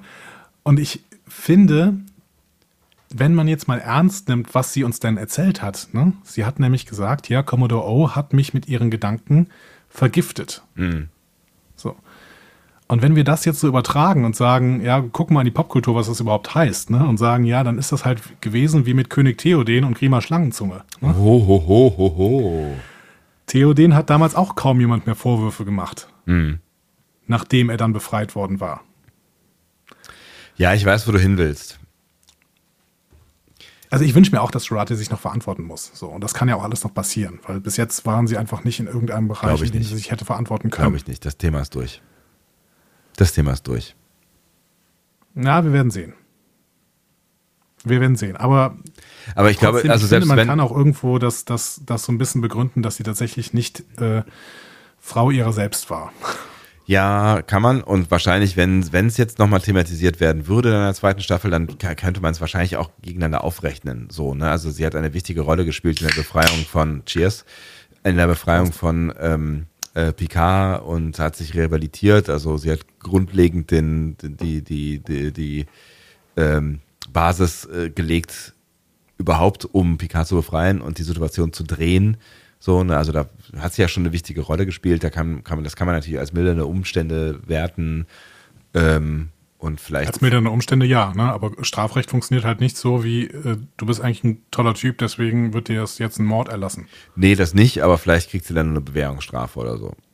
Also nicht von einem amerikanischen Gericht, aber ähm, wir sind ja in der Föderation.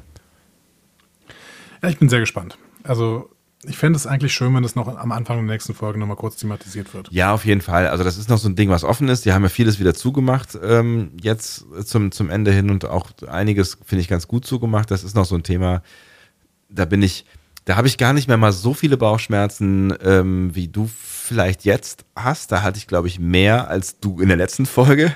Ähm, für, mich, für mich ist sie tatsächlich... Äh, vielleicht weil ich es auch wollte, für mich ist jetzt gerade wieder so, so ein, also vielleicht ist auch genug Zeit vergangen oder so. Ähm, für mich war es irgendwie wieder okay. Das war so ich, die. Ich bin erstmal glücklich, dass sie überlebt hat und in der zweiten Staffel mitspielen kann. Ja. Das, daran hatte ich doch sehr, sehr starke Zweifel. Da habe ich auch nicht, ehrlich gesagt, nicht so richtig mitgerechnet. Ja. Okay, wir gehen wieder äh, nach Synthhausen. Weil der Mast jetzt fertig ist, hat Sutra eine Versammlung einberufen äh, Sochi muss allerdings noch das Puzzle lösen, damit das Ding wirklich aktiv wird. Sie es schaffen. Auch hier, weil das Drehbuch es so wollte. Ja, was auch immer. Ne? Ja. So. Sung konfrontiert Sutra mit seiner Erkenntnis, dass sie Saga getötet hat und dass er ihren Plan durchschaut hat. Und fand ich sehr, sehr schön. Er unterstreicht nochmal das antivulkanische Credo aus der letzten Folge, indem er sagt, ja, kalte Vernunft ist nicht alles. Hm.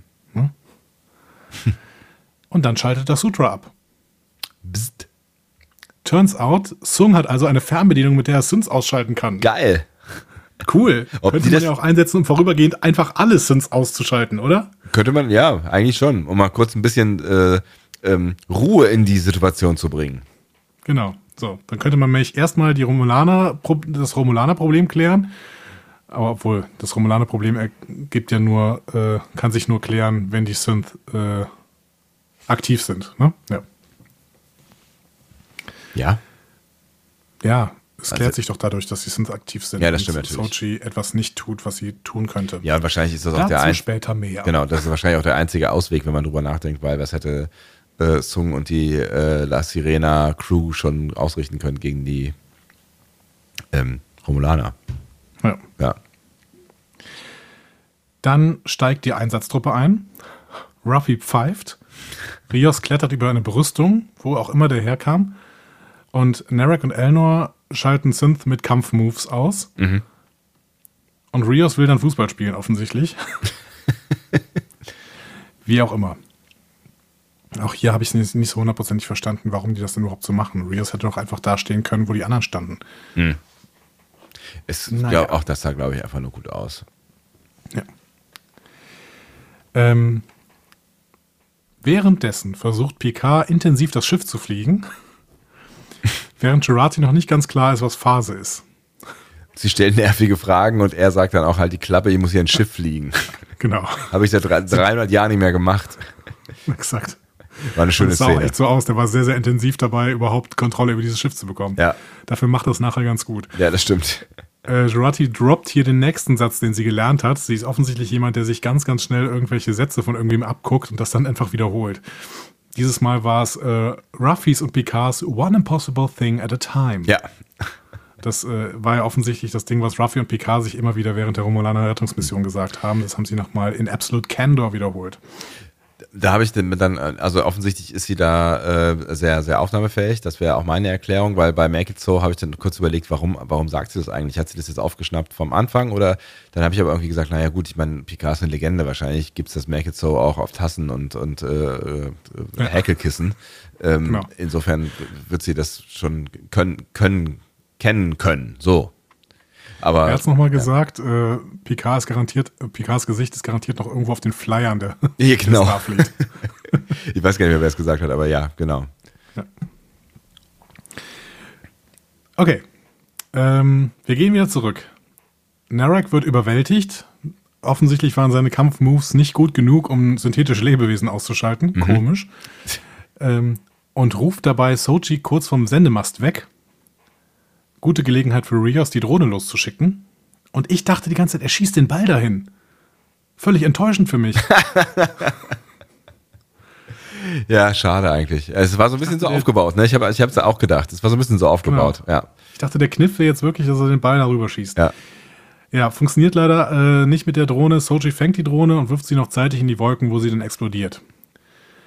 Dumm gelaufen, Ja. denn jetzt hat sie erst recht einen Grund, um den Sendemast endgültig zu aktivieren.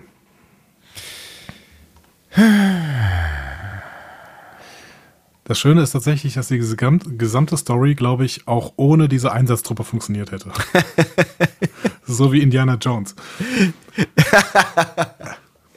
Ja, ja, ja, ja. Ich weiß, was du meinst. Es könnte, ja, es könnte schon sein. Okay. Ähm, vor der La Sirena taucht die romulanische Flotte auf. Und O will sofort, dass der Planet zerstört wird.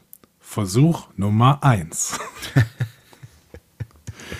die Ankunft der Flotte wird dann auch auf dem Planeten bemerkt. Ehrlich gesagt, mit einem relativ dämlichen Bild. Dieser Blick in den Himmel, an dem man alle Schiffe sieht. Leute.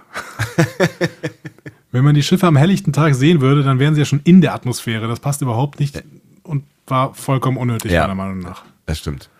Also sie hätten einfach auch Sensoren piepen lassen können oder sowas. Wie auch immer. Wie auch immer. Es sah halt besser Irgendwer aus. hatte sich in diesen, Ja. diesen Blick verliebt, dass man diese Flotte da am Himmel sehen kann. Vielleicht der Akiva, wer weiß. Vielleicht Akiva. Wollen wir es mal nicht unterstellen. Hast du aber gerade getan. Ja, habe ich gerade getan. Einfach so. Weil ich es kann. Also aktivieren sich die Orchideen ähm, und entfalten sich zwischen der Flotte und dem Planeten. Und zwar ordentlichst, ne? Ich, hab, ich erinnere mich aus der letzten Folge, dass sie irgendwie gesagt haben, wir haben noch zehn von diesen Dingern oder elf oder ich weiß gar nicht mehr ö, übrig, also gar nicht mal so viel. Und das letzte Mal haben die ja eigentlich nur so ein bisschen äh, so, so landekissenmäßig die äh, Schiffe runtergesetzt, aber die machen jetzt richtig Rabatz, ne? Ganz am Anfang haben sie gesagt, sie haben noch 10 übrig. Dann hat Sung irgendwann gesagt, sie haben 15. Jetzt habe ich 19 gezählt. also vielleicht bauen sie einfach schnell welche. Ich weiß es nicht genau. Die, die Orchideen können sie schnell bauen, allerdings so ein Sendeturm, das ist echt eine Aufgabe. Ja. Gut. Ähm, ich finde, es kommt aber auf jeden Fall zu einer imposanten Raumschlacht. Die hat mir echt gut gefallen.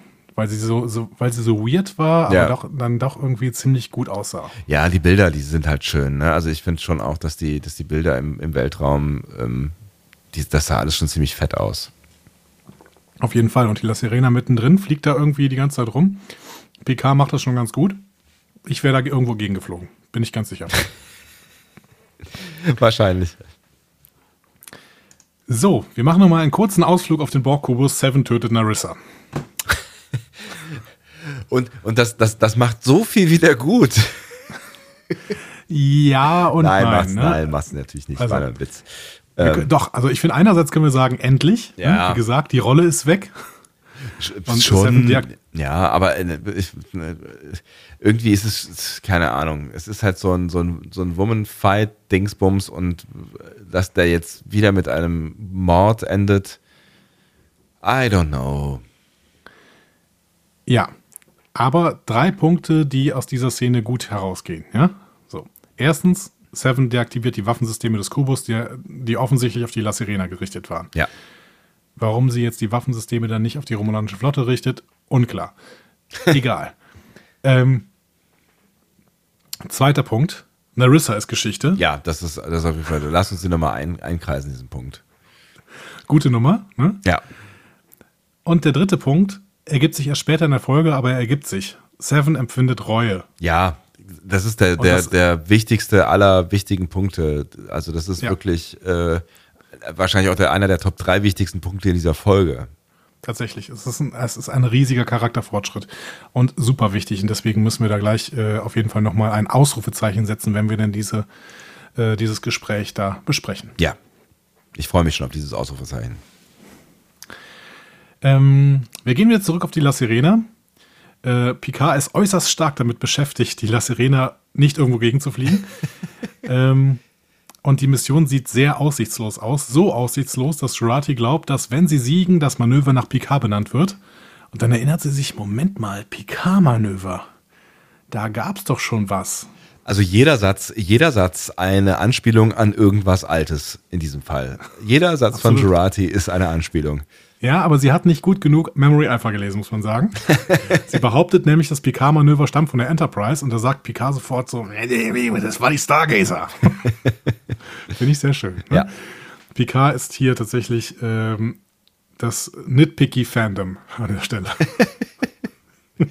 Aber mir hat das schon irgendwie, ne, kann ich auch sagen, irgendwie ist es ziemlicher Schwachsinn und ne, ich habe ich hab sehr gelacht, als er sich auf den, auf den Sessel gesetzt hat, damals in Folge, was auch immer, und äh, festgestellt hat, dass er den ganzen Scheiß nicht kann und dann Rios sagt, flieg, flieg du das Ding, äh, ich, bin da, ich bin raus aus der Nummer.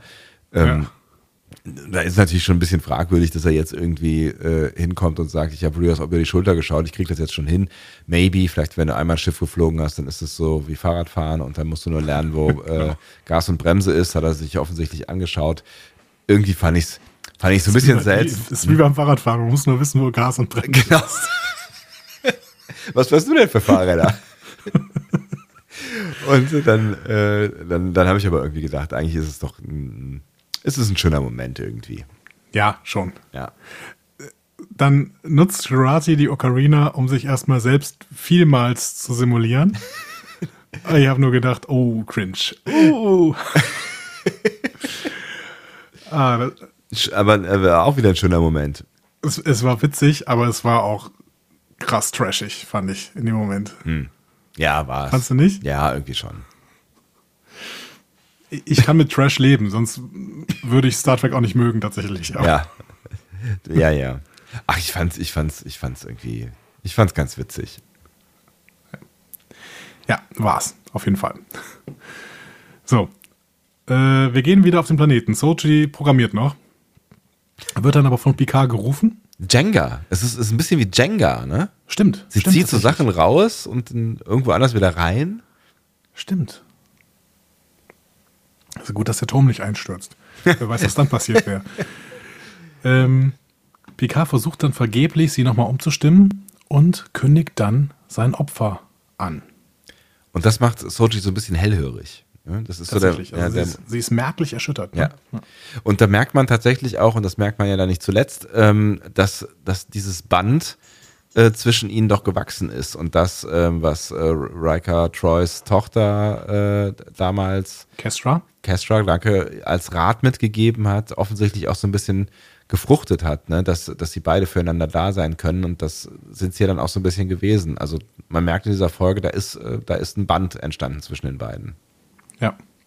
Und man merkt, dass er ihr in der letzten Folge gut zugehört hat, als sie ihm nochmal die Logik des Opfers erklärt hat. Mhm.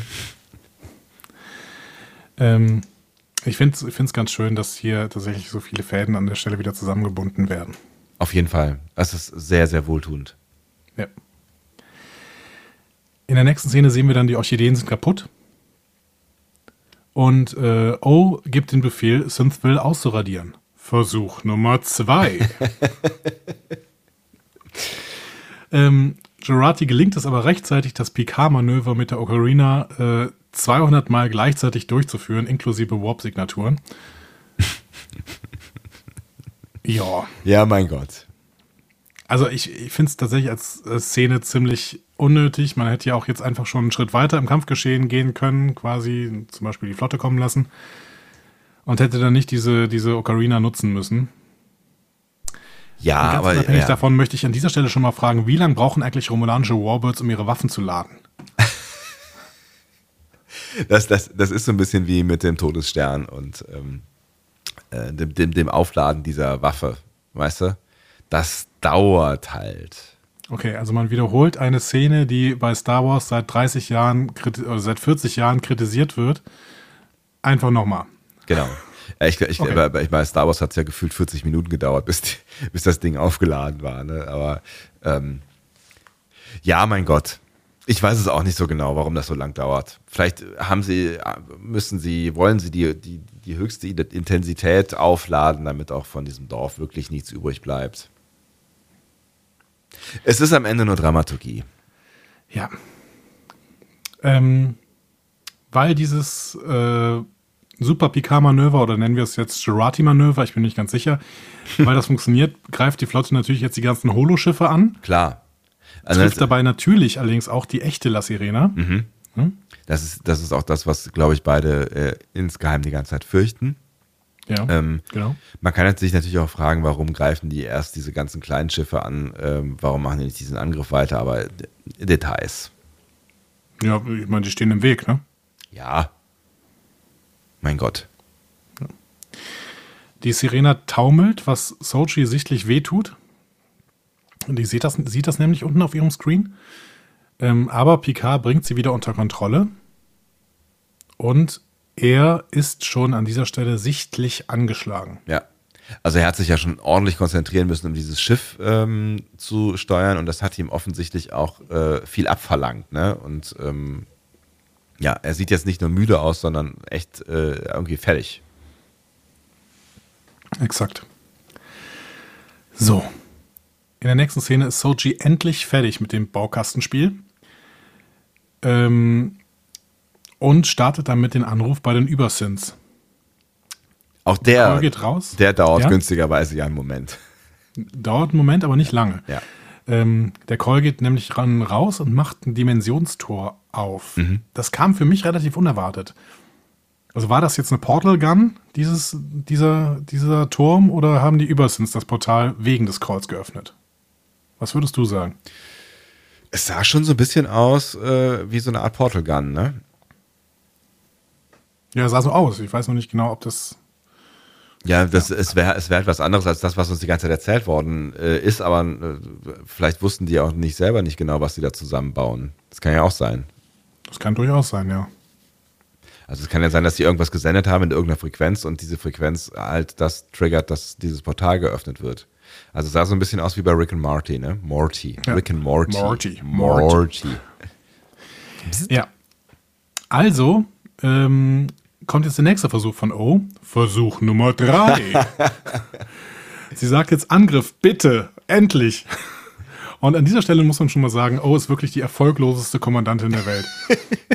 Die hat ihr ganzes Leben, hat sie sich in der Sternenflotte hochgearbeitet für diesen einen Moment und dann schafft sie es tatsächlich nicht, den Befehl richtig aus, auszugeben, dass dieses Sinsville-Dorf da dem Erdboden gleichgemacht wird. Und es, man, kann, man kann schon retrospektiv sagen, sie hätte schon Gelegenheiten gehabt.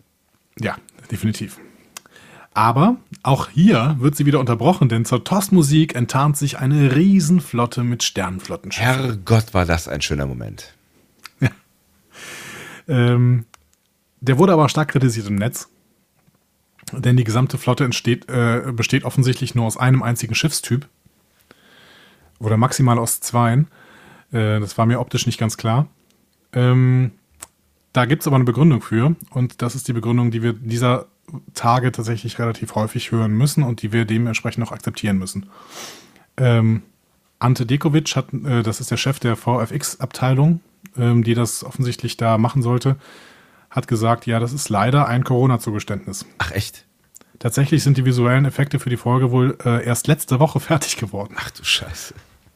Und man konnte wegen der Krise nicht mehr mit genug Leuten an den Effekten arbeiten, also hat man Copy-Paste gemacht und dementsprechend besteht die gesamte Flotte aus ähm, zumindest sehr, sehr ähnlichen Schiffen. Ach, das ist ja krass. Also ich weiß nicht, ob es ein, ein oder zwei Schiffstypen sind. Ja, aber es ist jetzt, wenn man, klar, ich weiß, äh, Leute, die äh, Star Trek sehr, sehr verehren, die ähm, schauen sich diese, diese Folge auch 16 Mal an und äh, gehen im Einzelbild da durch. Vielleicht hätte ich es auch gemacht, wenn ich sie jetzt nicht kurz vorher geguckt hätte.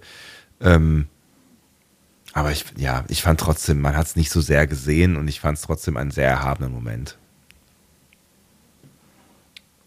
Ja. Ich fand es auch toll. Mir ist es auch tatsächlich nicht so aufgefallen, aber ich fand es äh, ich fand's sehr, sehr beeindruckend. Und dann ruft ja das Flaggschiff, die USS Zhenghe, oh.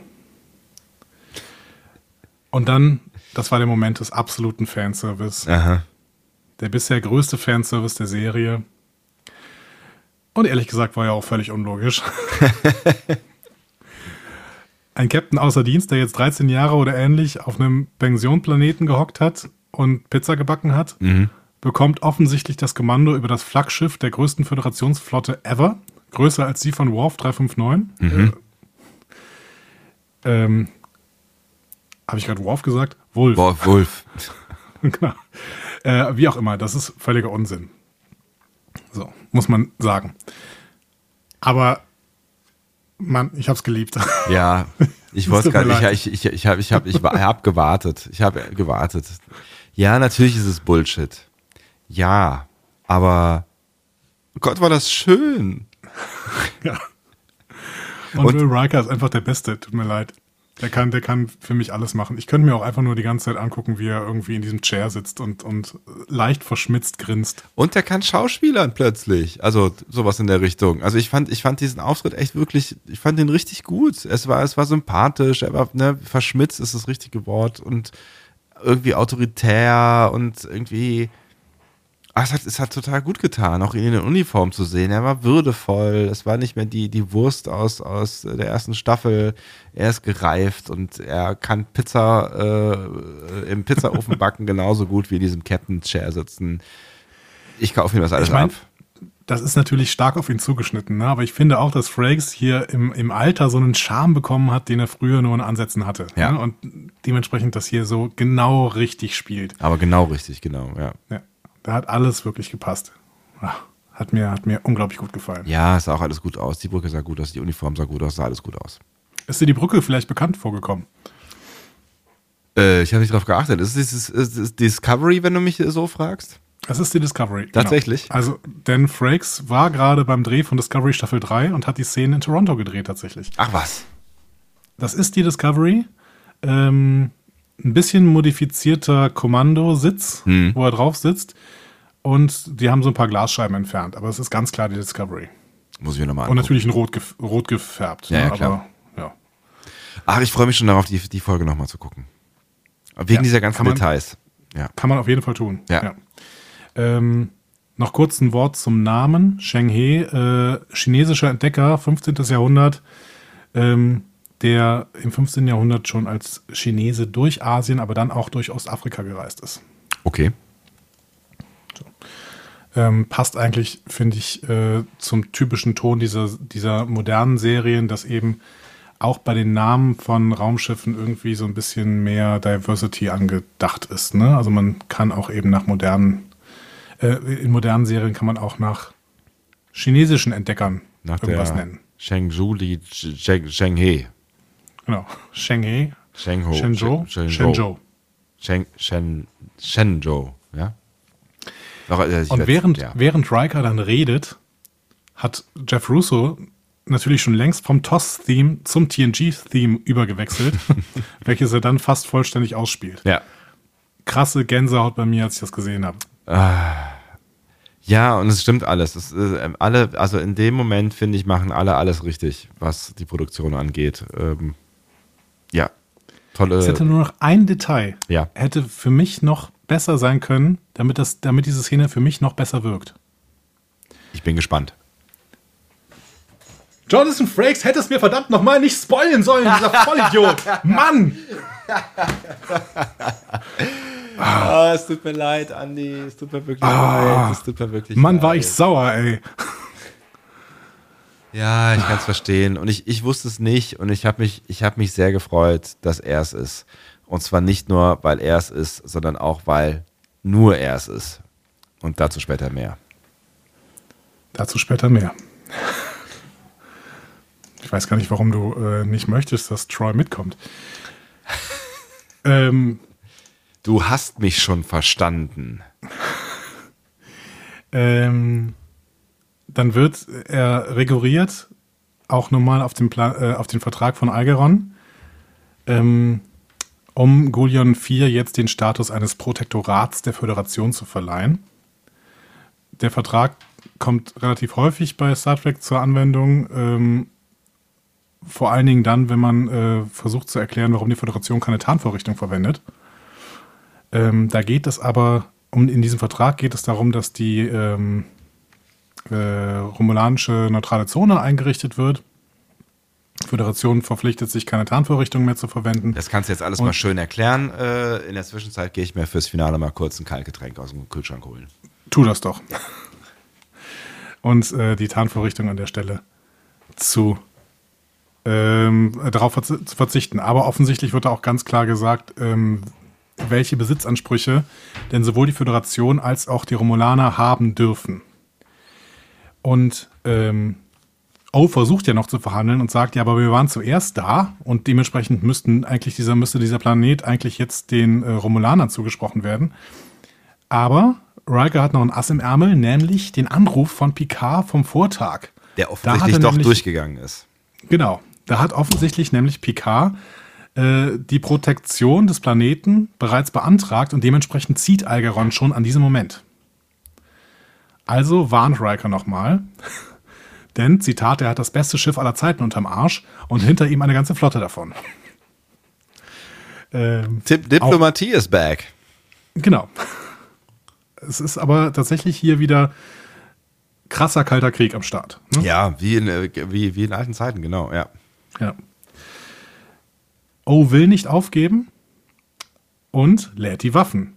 Vierter Versuch.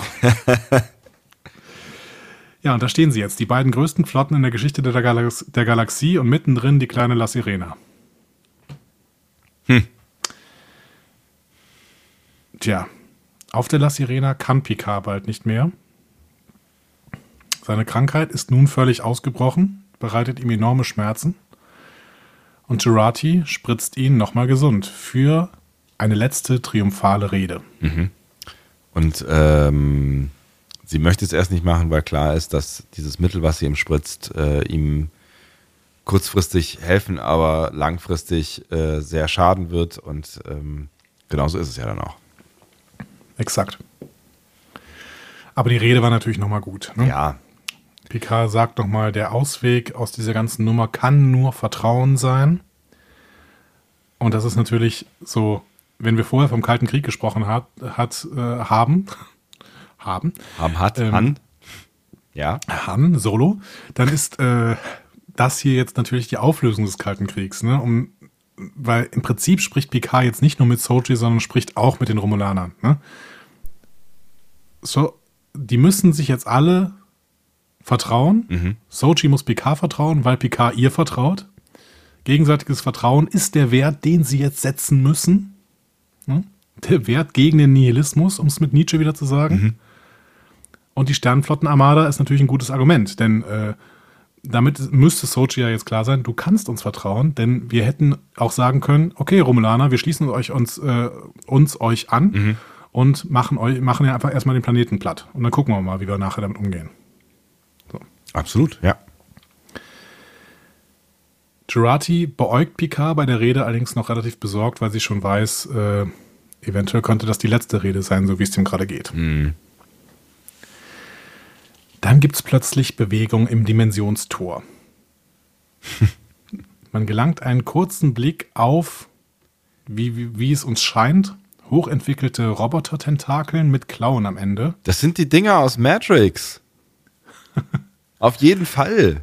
Witzigerweise hast du das während der zweiten Staffel Discovery auch schon gesagt. Das sind die Dinger aus Matrix. auf jeden Fall. Das war gerade eingespielt, ne? Das war, das war äh, von damals. Ja, finde ich gut, dass du das immer auf dem Soundpad ja. liegen hast.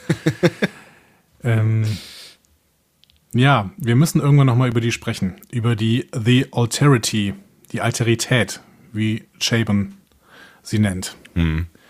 Allein dieser Begriff ist schon wieder philosophisch so unfassbar interessant, aber ich, ich, ich lasse das jetzt. Ja, aber vielleicht ein bisschen, ja. ein ganz klein bisschen, ja. Du, du kannst, also, aber ich, vielleicht ist das ja auch wirklich eine Gelegenheit, nochmal solche Punkte, wenn wir uns die gemerkt hätten, äh, nochmal zu vertiefen bei Gelegenheit irgendwann oder irgendwo. Weil ich finde, da, da stecken auch echt noch viele Fragezeichen. Aber setz doch mal kurz an. Ja, also wir müssen uns auf jeden Fall mal einen Philosophen einladen, also einen richtigen. Ähm, Alterität ne? beschreibt im Prinzip ähm, als Eigenschaft einer Spezies, dass diese auf etwas bezogen, aber dann doch identitätsstiftend verschieden ist. Emmanuel Levinas und Jacques Derrida haben den äh, geprägt und die sagen dabei zum Beispiel, dass Alterität dazu führt, dass die Spezies, der Alterität zugeschrieben wird, auch von Ethik nicht berührt wird. Mhm. Das heißt, die eine Spezies hat diese Ethik und die Alterität hat eine andere Ethik. Mhm. Und wenn Shaban sie diesen äh, Begriff hier benutzt, dann hat das meiner Meinung nach einen Grund. Denn Chabon hat sicherlich Levinas und Derrida gelesen, so wie ich ihn einschätze. Und das heißt, dass die, äh, die Wesen, die äh, diese, diese apokalyptischen ähm, Visionen in dieses Universum getragen haben, ähm, das aufgrund einer anderen moralischen, ethischen äh, Grundlage getan haben. Ich glaube, damit, das ist eine Möglichkeit, ne? aber ich glaube, damit ist erstmal gemeint, dass, es wir, dass wir es mit etwas grundsätzlich anderem zu tun haben. Mhm. Andere Dimension, andere Wert, äh, anderes Werteverständnis, ähm, vielleicht auch andere Zeitebene, ähm, anderer Ort auf jeden Fall, also Heterotopie, das ist, wir haben es hier nicht mehr mit unserer Dimension zu tun. Definitiv nicht. Hm. Und alles, was mit dieser, mit dieser Spezies zu tun hat, hat mit unserer überhaupt nichts zu tun. Ich bin gespannt, ob das nochmal ein Thema wird. Ja, das ist natürlich die große Frage. Ne? Also ist dieses Tor jetzt wieder zu und ist es für immer zu? Hat man sich damit jetzt äh, quasi auch direkt einen, einen, einen, einen neuen Antagonisten geschaffen für die, für die nächsten Staffeln oder für irgendeine andere Serie? Könnt ihr auch bei, bei Sektion 31 oder so noch eine Rolle spielen? Ja. Oder ist das jetzt vielleicht nur die Andeutung eines, eines Unheils oder eine, einfach ein, eines irgendwas ganz anderem gewesen, was jetzt nie wieder thematisiert wird? Kann man, ist, ist, ja, und, ja. und wenn äh, es thematisiert wird, haben wir es hier wirklich mit einer Spezies zu tun, die so hochentwickelt ist, dass im Prinzip das gesamte organische Leben dieses Universums keine Chance mehr hätte. Ich halte es mhm. nämlich noch nicht für gesetzt. Shaban sagt selber, auch hier wieder, ich deute Chabon-Wissen an, ähm, er sagt selber, ja, diese Spezies könnte ja auch devolved haben. Also sich quasi zurückentwickelt haben. Mhm. Wir werden sehen. Wir werden sehen. Ja. Sochi hat auf jeden Fall ein Einsehen, schließt das Dimensionstor, sehr unkonventionell, indem sie einfach mit einem gezielten Handkantenschlag die Konsole zerstört. Finde ich sehr, sehr schön. ja, aber das, das, das, ähm, weißt du, dass, das, dass, das, dass man da auch immer sicher gehen kann, dass dann auch alles im Arsch ist, weißt du? Also ich, wenn, ich starte auf meinem Rechner Spotify und wenn ich ihn ausmache oder reboote, dann läuft Spotify weiter und ich kann hier auf Spotify über mein Handy immer noch steuern. Oder umgekehrt. Also, weißt du, was ich meine? Ja, aber hier war das doch äh, schon stark von der Hardware abhängig, oder? I don't know.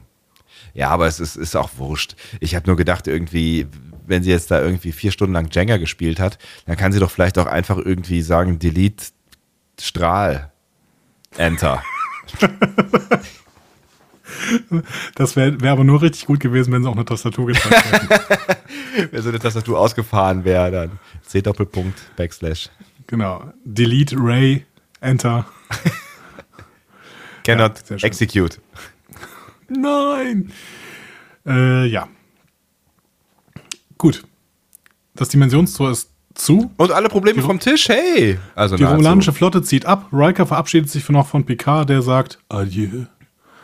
Und Riker fliegt dann ebenfalls mit der Flotte hinterher. Ja, weil Riker sagt, bis, bis, bis zum nächsten Mal, mein Freund, ne? Und äh, Picard weiß in dem Moment, es wird kein nächstes Mal geben. Ja, genau. Ja, und Riker sagt noch, äh, wir, können, äh, wir können euch auch begleiten, also zur romulanischen Flotte, ne? Wir können euch auch begleiten. Und ähm, Das macht uns keine sagt, Umstände. Nee, nee, nicht nötig. Ja. Und Riker sagt, Ja. naja, machen wir trotzdem. so, ging das für dich zu schnell jetzt? Hier dieser Shutdown quasi von allem? Nö. Des Geso Gesamtkonflikts? Also du meinst, du- meinst du äh, jetzt alles in allem? Nee, tatsächlich auch nicht. Also ich weiß nicht genau warum, aber ich habe dieser Folge sehr viel abgekauft, wie du merkst. Und ähm, auch das, das ist klar gegangen. Also ich meine, du hast es gesagt, O hat viermal versucht, diesen Planeten äh, zu zerstören. Er hat es viermal nicht geschafft. Und Verzeihung, irgendwie war, war das Thema ähm, Raumschlacht dann für mich durch. Und es hing ja dann auch alles so ein bisschen, und das wurde ja auch so aufgebaut, ähm, an Soji und der, der Einsicht quasi, dass, dass sie alles selbst in der Hand hat und dass das eigentlich ihre, ihr, also ihre Stärke ist oder der, der Weg, den sie, den sie sehen muss. Und das ging, das ging mir nicht so schnell, weil sie ja immer schon die ganze Zeit so ein bisschen bei Picard war. Also eigentlich schon seit dem Moment, ähm, als sie das erste Mal in sein Zimmer gegangen ist, am Anfang der Ja. Folge so, ne? Und dass sie, dass sie so ein bisschen bei ihm ist oder dass es einen Teil in ihr gibt, ähm, der, der schon wahrnimmt, was er, er sagt, das, hab das hat man ja irgendwie die ganze Zeit gespürt und deswegen finde ich, war das schon gut aufgebaut und es ging mir nicht zu schnell, nee. Das ging mir auch nicht so schnell tatsächlich. Also ich fand Soji, äh, Sojis Einlenken fand ich vollkommen nachvollziehbar und gut aufgebaut. Was mir wirklich zu schnell ging, ist, dass O loslässt hier. O hat ihr gesamtes Leben dem Kampf gegen die Sins gew äh, gewidmet und lässt sich dann von einer Rede von Picard und einem entsprechenden Handeln von Soji überzeugen. Ja, und von, von, von der Drohung, ähm, von der Drohung der, der Sternflotte, ne? Also ich, ich hätte oder hatte jetzt schon das Gefühl, dass primär äh, die Übermacht der Sternflotte ähm, das Argument ist da jetzt nicht, also dass es auch am Ende vielleicht auch eine logische Entscheidung ist, dann nicht weiter vorzugehen, weil ähm, die halt in Grund und Boden geschossen werden und hat niemand was von. Ja, aber wie viel Opfer hat O denn schon gebracht? Die hat den Angriff auf den Mars inszeniert. Damit hat sie im Prinzip auch das, das Leben von Hunderten von Millionen Romulanern beendet, weil damit die Rettungsmission abgeblasen wurde. Das waren alles Opfer, die O schon gebracht hatte. Da wäre wirklich diese Schlacht, die hier jetzt angestanden hätte. Also ich hätte es O sehr, sehr stark zugetraut, dass sie die auch noch kämpfen möchte. es wäre vielleicht ein Stück weit glaubwürdiger gewesen, wenn sie halt am Ende noch, noch irgendwie ausgerastet wären. Also dieses typische, ich habe alles aufs Spiel gesetzt und jetzt will ich nicht, ähm, jetzt will ich keinen Rückzieher machen. Dann hätte es aber irgendwen gebraucht, der sie dann in dem Moment ähm, ausgeschaltet hat, aber wir haben niemand anderen mehr kennengelernt. Also es gab keine Figur mehr, die das hätte erledigen können. Also musste eigentlich O das selber mit sich ausmachen. Und du hast schon recht, es ist vielleicht nicht so ganz so glaubwürdig, aber vielleicht, wenn du wenn du, aber das hätten sie auch erzählen müssen, ne? wenn du halt irgendwie noch ein bisschen mehr im Hinterkopf hast, in welcher Lage die Romulaner eigentlich gerade sind, dann sind sie in keiner, äh, in der es geschickt wäre, sich mit der Föderation weiter anzulegen. Aber wie gesagt, du hast recht, das ist eigentlich für O sollte dieser ganze Quark kein Thema sein, weil das ja so ein bisschen so ein bisschen ihr Lebenswerk ist, was in, in der, der Viertelstunde und mit vier Versuchen äh, zerstört wurde. Und ähm, Ich biete dir nochmal eine Alternative fürs Drehbuch an. Ja, ja, gerne. War Narek wirklich so wichtig da unten auf dem Planeten? Hätte er nicht auch neben O stehen können? Nee, nee Narek war eigentlich. Ja, also Narek war in, insofern ähm, wichtig, als dass ähm, ihr Anführer äh, Soji äh, Sung? Was? Sutra? Sutra. Äh, Sutra damit die Gelegenheit hatte, dadurch, dass Narek da ist, ihr, äh, ihren Plot zu spinnen und äh, ihre Schwester umzubringen, ähm, um die Stimmung zu gewinnen oder zu produzieren, die sie brauchte, um ähm, ihre, ihre äh, Portalfreunde da anzurufen. Ja, dann lass doch Narek ganz kurz äh, vor dieser, wenn, wenn die Flotte ankommt, lass Narek doch da rausbeamen. Ja, hätte, hätte wunderbar funktioniert. Und in dem Moment hätte man dann auch vielleicht Narek rehabilitieren können, der O zur Vernunft gebracht hätte oder umgebracht oder was auch immer. Ja, lieber zur Vernunft als um, tatsächlich, ja. ja aber ähm, ich finde, das wäre eine gute Alternative gewesen, weil Narek da unten habe ich wirklich nicht gebraucht. Äh, Narek hat ein bisschen mitgekämpft mit Elnor. Das war, äh, das war nur ein Plus, das nicht gebrauch, nichts gebraucht hätte. Klar, er hat Soji irgendwie von dem Dings weggelockt, ganz kurz, damit ja, egal. Äh, ja. Rios den Fußball hinschießen konnte, egal. was er nicht gemacht hat. Aber auch das wäre nicht nötig gewesen, weil das ja sowieso nicht funktioniert hat.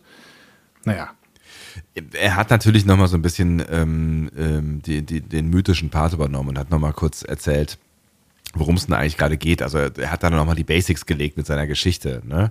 Also die vielleicht schon auch nicht komplett unwichtig äh, war, da nochmal irgendwie zu sagen, was ist denn das eigentlich für eine, für eine Mythologie und ähm, ja. warum denn überhaupt das alles so? Da hast du recht, das hätte gefehlt. Aber jetzt irgendwie, also ich keine Ahnung. Ich glaube, ich hätte es da an der Stelle ein bisschen anders gemacht. Mhm. Ähm, nichtsdestotrotz, die Macher der Serie haben es so gemacht und damit müssen wir jetzt leben und es ist ja auch nicht so schlimm, aber äh, ich glaube, es hätte vielleicht eine bessere Alternative gewesen, gegeben. Mhm. Okay, dann gehen wir jetzt in den spannenden letzten Teil der Folge. Kaltgetränk ist Denn, da. Sehr gut. Das ist auch wichtig für dich. Ja, das ist wichtig für mich. Nach seinem Adieu gegenüber Will Riker ähm, beginnt Picards Sterbeprozess in Juratis Armen mit Visionen vom malenden Data im Kopf. Ähm, der wird von Soji noch schnell auf den Planeten gebeamt, äh, wo sich alle um ihn versammelt, aber es ist zu spät. Jean-Luc Picard ist tot. Halleluja. Was hast du in diesem Moment gedacht? Wirklich? Also ich hatte natürlich im Hinterkopf, dass, ähm, dass dieser Blob da noch liegt, ne? Also der Golem. Mhm. Und dass wir bisher noch nichts mit dem gemacht hatten. Und wir hatten ja mal die, die, die Möglichkeit zumindest nicht ausgeschlossen, dass ähm, vielleicht Picard nachgebaut wird. Ne? Und wir haben den Vorspann, wo Picard rekonstruiert wird. Ne? Ähm, das, das, war so, das war so ein Hauch von äh, Hoffnungsschimmer, äh, der in mir war, und auch, dass Jurati in der Zwischenzeit nicht den Golem benutzt hat, weil das war ja auch eine Theorie, dass äh, ne, ja. Jurati, und das war, hätte ja mit dem Opfer dann auch irgendwie, was am Anfang angespielt wurde, funktioniert. Wovon wir ja auch nichts mehr gehört haben. Also das wäre, das wäre auch noch irgendwie eine Möglichkeit gewesen, dass die, warum auch immer, ähm, sich, sich äh, in, in ein digitales äh, Wesen verwandelt. Ja. Aber das heißt, es hat dich nicht so getroffen, weil du gedacht hast, es ist noch nicht das Ende. Nee, die Unsicherheit war zu groß. Die Unsicherheit halt war zu groß und es hat mir emotional die Füße unter dem Boden äh, weggezogen, meinen Captain sterben zu sehen. Das wolltest du hören, oder? Das wollte ich hören. Und es genau. ist passiert. Ich habe Rotz und Wasser geheult. Hast du wirklich? Ja, ich hatte schon ein Tränchen im Auge. Das ist, das ist wirklich schön. Ähm, ja, also dieses Tränchen hatte ich äh, bei der letzten Folge DS9, als Cisco zum Propheten wurde. Mhm, Verständlich. Bei, bei Picard hatte ich es jetzt nicht tatsächlich, weil ich auch schon in dem Moment die ganze Zeit gedacht habe, hm, ob der nicht irgendwie zurückkommt. Ähm, ich hätte mir aber tatsächlich vorstellen können, dass der Schauspieler damit geht. Nee, aber, das hätte ich mir nicht vorstellen können. Aber wir müssen ja erstmal weiter erzählen, wie es weitergeht. Was ich spannend fand, waren seine letzten Worte. Weißt du die noch? Ich weiß nur, dass er, er hat sich ja nochmal, er hat sich nochmal umgewandt. Wie war denn das noch gleich? An Ruffy. Er hat mhm. sich an Ruffy umgewandt und äh, sagte irgendwas wie du, sowas wie du hattest recht oder sowas? Exakt. Und deswegen finde ich auch, dass Ruffy tatsächlich in dieser Folge nochmal konsequenter gezeichnet wird. Denn ähm, er gibt Ruffy hier an der Stelle, weil er in der letzten Folge quasi schon gesagt hat, dass er sie liebt, beziehungsweise halt I love you, was ja im Englischen tatsächlich ein bisschen ähm, weicher klingt als äh, das deutsche Ich liebe dich. Ne? Ja, ja, ja, genau. Also es ist wirklich, ich, ich empfinde eine große Zuneigung zu dir. Ja, das kann man auch zur Eiscreme sagen. Genau. Ähm, kann das kann man im Deutschen, Deutschen auch. auch ja. Ne? ich ja, liebe Eiscreme. Habe ich schon 20.000 Mal gesagt. Aber ihr wisst, ihr wisst, ihr wisst, äh, was Andi meint. Du hast ja, es gesagt, genau. ne? Genau, ja. Ähm, aber er gibt, gibt Ruffy hier dementsprechend nochmal, was sie wirklich am liebsten hat, nämlich Recht. Mhm. Ruffy, you were quite right. Siehst du, das habe ich schon gar nicht mehr geschnitten. Ich habe noch kurz überlegt, was meint er denn jetzt überhaupt? Meint er jetzt irgendwas mit, mit, mit dem letzten emotionalen Geständnis oder so? Das habe ich, hab ich schon gar nicht mehr, habe ich schon gar nicht mehr richtig gerade ausgedacht. Nee, es ging tatsächlich darum, dass äh, Ruffy ihr gesamtes Leben geopfert hat auf dem Altar äh, ihrer Verschwörungstheorie und dementsprechend ist das Wichtigste, was er ihr jetzt geben kann, das Recht. Und das ist, das ist schön, weil, ne, das ist schön, dass du das jetzt nochmal sagst, weil das habe ich in dem Moment tatsächlich nicht so ganz äh, mitgeschnitten, weil ich schon, ähm, schon nicht mehr so ganz äh, rational zugehört habe. Ähm, und damit nehme ich auch das zurück, was ich eben am Anfang gesagt habe, nämlich, dass man eigentlich nochmal hätte klarstellen können, ähm, was, was Ruffys Geschichte ausmacht. Also das ist ja eigentlich nochmal die Unterstreichung am Ende die ich da eben eingefordert habe und sie war da. Exakt. Und es ist eine wichtige, äh, eine wichtige Klammer, die sich hier schließt äh, mit Picards Entwicklung. Denn Picard hat diese Entwicklung hingemacht zu jemandem, der mit Gefühlen anderer Leute umgehen kann. Wenn man denkt, was er noch, wie er noch auf Nepente gegenüber äh, Sochi gehandelt hat, mhm. ne? da hätte man ihn am liebsten ins Gesicht geschlagen und ihn geschüttelt und gesagt, ey, komm mal klar, das ist völlig das geht überhaupt nicht, wie du dich hier Soji gegenüber aufgebärst, äh, weil du ihre Gefühle ununterbrochen verletzt. Und das ist er jetzt nicht mehr. Hm? Seine Entwicklung ist, finde ich, abgeschlossen an dieser Stelle. Ja, also zumindest was seine, die, diese, diesen, diesen, diesen Part angeht, ja. Und wir gehen in den nächsten Morgen. Über Arkadien geht die Sonne auf. Wieder sehr schöne Bilder. Ja. Ich weiß, also das ist nicht Arkadien, das ist Coppelius. Aber ähm, um jetzt nochmal auf den Titel Arkadien zu gehen, äh, einzugehen, ne? der Tod ist ja jetzt da. Mhm. Also Stimmt. können wir es auch ja. Arkadien nennen. Ne? ähm, und wir haben hier die Szene, die wir eben schon mal angeteasert haben. Rias und Seven treffen sich verheult am Strand. Mhm. Und Seven gönnt sich noch irgendein irgendwie geartetes Getränk der Sins. Genau, sie sagt irgendwie, das nennen die hier Alkohol oder so. Ja. Aber äh, I, I don't want to recommend it. Rios trinkt natürlich trotzdem. Ja. Das fand ich tatsächlich hier eine ganz, ganz starke Szene. Ne? Es war weil, eine so wichtige Szene, ja. Ja, weil, weil Seven diesen Charakter Twist noch brauchte. Sowas von. Sowas Ansonsten von. müssten wir tatsächlich sagen, Seven hat keinerlei Recht, äh, beim nächsten Mal als Protagonist irgendwie mitzufahren, weil sie tatsächlich, ja, sie ist, sie ist die mordende Fenris Rangerin ohne jegliche Moralvorstellung. Ja. Und durch dieses Gespräch hier können wir schon sagen, sie ist es nicht mehr. So ist es. Und sie war es vielleicht auch nie, aber wir haben es nicht gesehen oder sie immer, man, man, konnte es noch nicht sehen oder sie wollte es vielleicht auch nicht zeigen oder es gab keine Gelegenheit, weil sie einfach diese Rolle gespielt hat. Aber hier kommt endlich die, die Ebene mit rein, die, die ich auf die ich so gehofft hatte, auf die ich so gewartet hatte und um die ich so endlos dankbar bin, dass, ähm, ja. dass sie die reingeholt haben. Seven bereut nämlich den Mord an Narissa, weil Morde halt nicht okay sind. Punkt. Ja. Ne?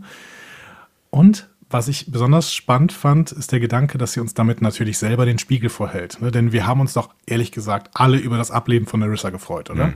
Damit ist natürlich, kann man natürlich, natürlich sich jetzt fragen, ob das, ob Narissa genau deswegen so angelegt war, damit wir an der Stelle uns so ein bisschen ertappt fühlen. Das wäre natürlich äh, ein, ein großes Opfer gewesen. Äh, sehr hoher Preis an der Stelle. Genau, ein sehr hoher Preis, äh, ein, ein Publikum über zehn oder neuneinhalb Folgen zu Tode zu nerven, um sich für 30, 20, 10 Sekunden schlecht zu fühlen in der letzten Szene mit Seven. Vorletzten Szene. Nehmen wir aber trotzdem dieses, dieses äh, Schlechtfühlen als, ähm, als gut gemacht an dieser Stelle mal hin. Ja. Ähm, Punkt. ja, es war, äh, also es war für mich wirklich elementar wichtig und es macht einiges, ähm, einiges auch quasi retrospektiv besser. Ja, und für Rios war das auch noch eine kleine Therapiestunde hier. Ähm, der muss nämlich einsehen, dass er keinen Einfluss auf das Geschehen hatte. Ne? Und dementsprechend ist es so eine kleine Therapie äh, gegen seinen Kontrollzwang. Ne? Ja, und äh, es ist, das Buch gibt quasi das zu, was du eben schon gesagt hast. Ähm, vor allen Dingen in dieser Folge äh, hätte, hat das, was äh, dieses Viererteam da geleistet hat, eigentlich keinerlei Bedeutung gehabt. Genau. Aber vielleicht hatte das auch dann gerade eben die Bedeutung für Rios, ne? dass man ihm wieder mal zeigt, du hast, du hast keine Schuld gehabt am Ableben von Captain Vandermeer und du hast keine Schuld am Ableben von Captain Picard, hm. dem zweiten Captain, dem du dein, deine Gefühle geschenkt hast. Dein Herz. Ja. ja. Er hat es wieder getan, hat, sagt er dann ja. Ne? Er hat es wieder genau. getan. Einem Captain sein Herz geschenkt. Oder in sein Herz hineingelassen, sowas in der Richtung. So. Akiva Goldsman hat sich jetzt in den, äh, in den Gedanken verliebt, dass wir dem Schmetterling folgen.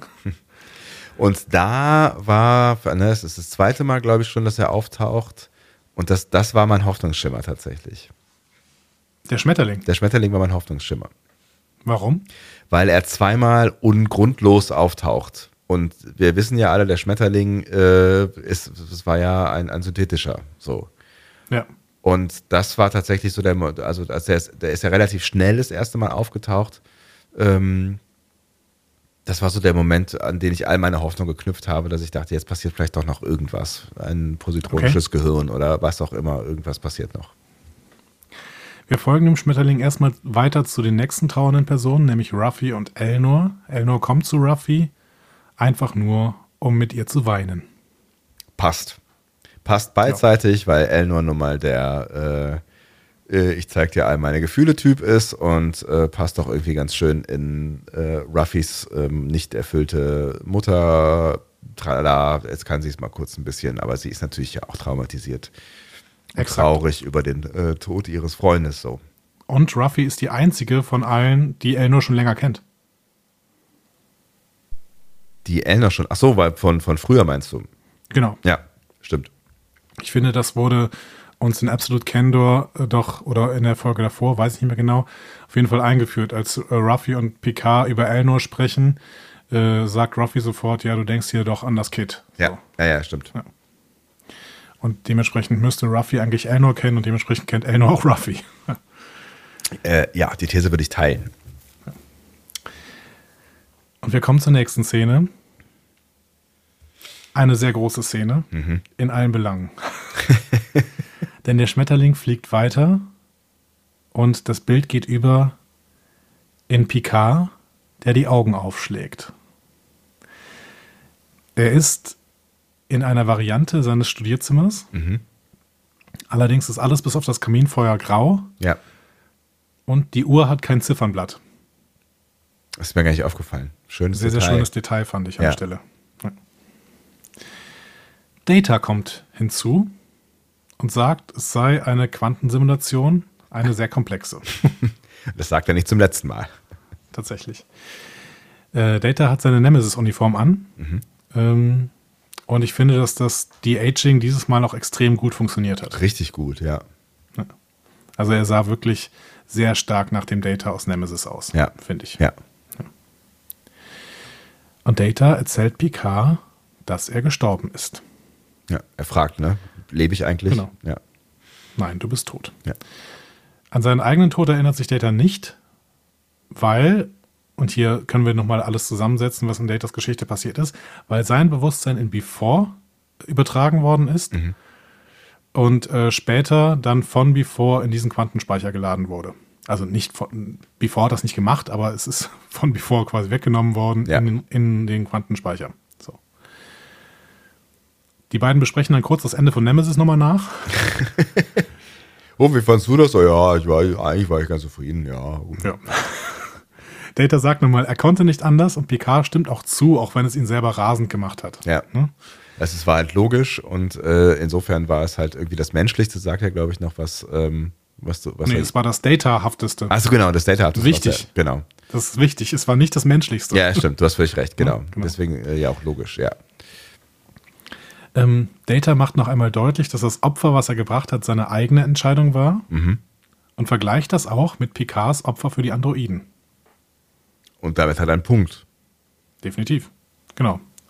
Auch den Punkt, dass er, dass Picard äh, Data das nicht vorwerfen kann, wenn er es selber im Prinzip so tut. Ja. Was er, was er nochmal deutlich äh, äh, macht am Anfang, aber ähm, den Zahn zieht Data ihm dann ja. Genau. Und sie lästern dann kurz auch beide über Altern Inigo zoomen.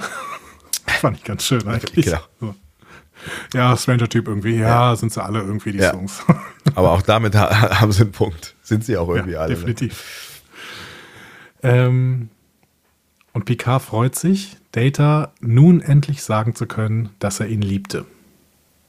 Allerdings macht Data ihm den Gefallen, dass er es selbst ausspricht und Picard muss es nicht aussprechen. Und in irgendeiner tief vergrabenen Subroutine hat er da auch Informationen drüber. Ja, Picard spricht den Satz halb aus und dann spricht Data ihn zu Ende. Ja. Das ist auch richtig so. Ja, finde ich auch. Und dann erklärt Data uns, was jetzt passiert. Picards Bewusstsein mit all seinen Erinnerungen wird von Sung, Sochi und Gerati auf den Golem transferiert und damit wird er wieder leben.